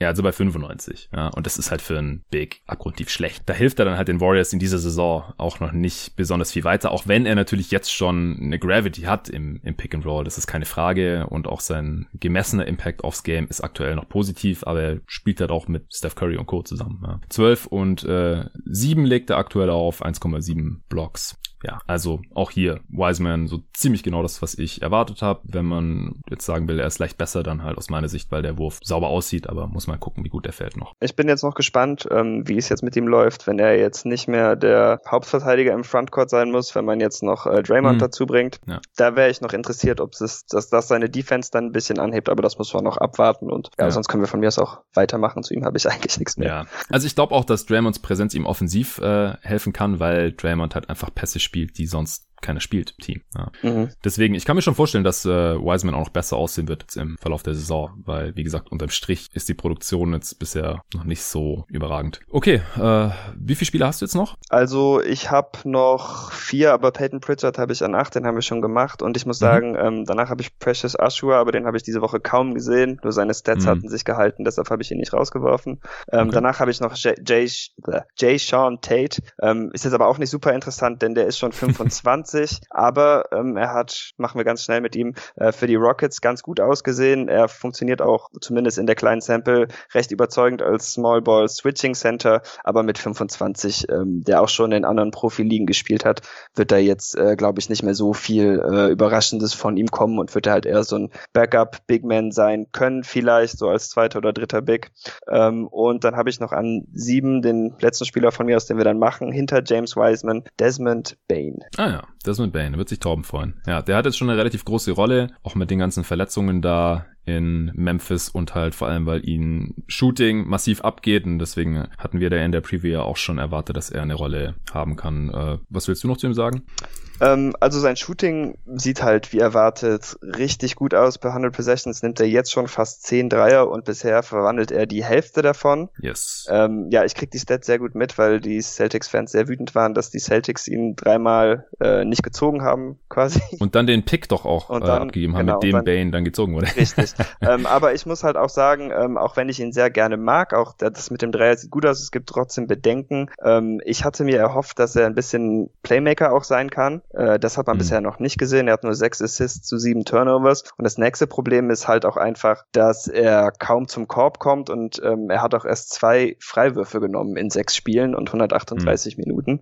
Also ähm, da ist halt so ein bisschen die Frage, ob er jetzt wirklich nur so ein reiner Shooter sein kann, was natürlich auch seinen Wert hat, oder ob da noch Upside für mehr ist. Und im Moment sieht es halt eher danach aus, dass er eher diese reine Shooter ist. Und dann finde ich es halt auch nicht so schlimm, ihn nicht genommen zu haben, denn auch defensiv finde ich ihn jetzt nicht schlecht, aber ich könnte jetzt nicht behaupten, dass ich total überzeugt bin von ihm. Dazu muss man natürlich sagen, dass Memphis sich gerade wirklich in einer schlechten Situation befindet, ja. ohne Ja und ohne Jaron Jackson das ist auch einfach nicht leicht für das Team und für Rookie überhaupt nicht. Ja, das denke ich auch. Also ich glaube, neben Morant würde ich ihm dann auch leichter fallen. Und ich glaube, so als tertiärer Playmaker oder sowas kann man da vielleicht mal noch was sehen. Aber die haben ja gerade schon Schwierigkeiten, irgendwie einen primären oder einen sekundären äh, Ballhändler hier irgendwie zu finden. Das machen halt in erster Linie irgendwie Tyus Jones, Kyle Anderson äh, und dann wird's schon sehr dünn jetzt gerade mit den Verletzungen. Okay, cool. Dann äh, würde ich sagen, wären wir durch durch für heute. Jetzt schon. ja, äh, ging jetzt doch auch wieder länger. Ich glaube, der Pod ist jetzt im Endeffekt sogar länger als gestern. Aber gut, wir haben jetzt auch noch relativ ausführlich über die Rookies gesprochen und auch über die Teams davor. Morgen geht's weiter mit Arne dann zusammen nochmal einige Teams und ich weiß nicht, worüber er dann noch sprechen möchte. Was auch immer dann noch übrig bleiben sollte, was die Teams angeht, werde ich in ein Power Ranking einbauen. Zwei Teile, A, 15 Teams sind da dann noch geplant in dieser Woche und dann gibt's noch eine Answering Machine. Da könnt ihr mir dann die Mailbox vollhauen. Entweder direkt über Steady HQ, wenn ihr schon Supporter seid. Da die Fragen bekommen dann auch Vorzug gegenüber den Fragen, die mich sonst per E-Mail erreichen. Jeden Tag NBA at gmail.com oder was in den Kommentaren unter dem Tweet, den ich dazu noch absetzen werde, so gepostet wird. Ansonsten, äh, ja, vielen Dank dir, David, nochmal. Danke an alle Supporter von jeden Tag NBA. Freut mich wirklich, wie sich das in letzter Zeit entwickelt hat. Ich hoffe, es geht in diese Richtung weiter und bis morgen.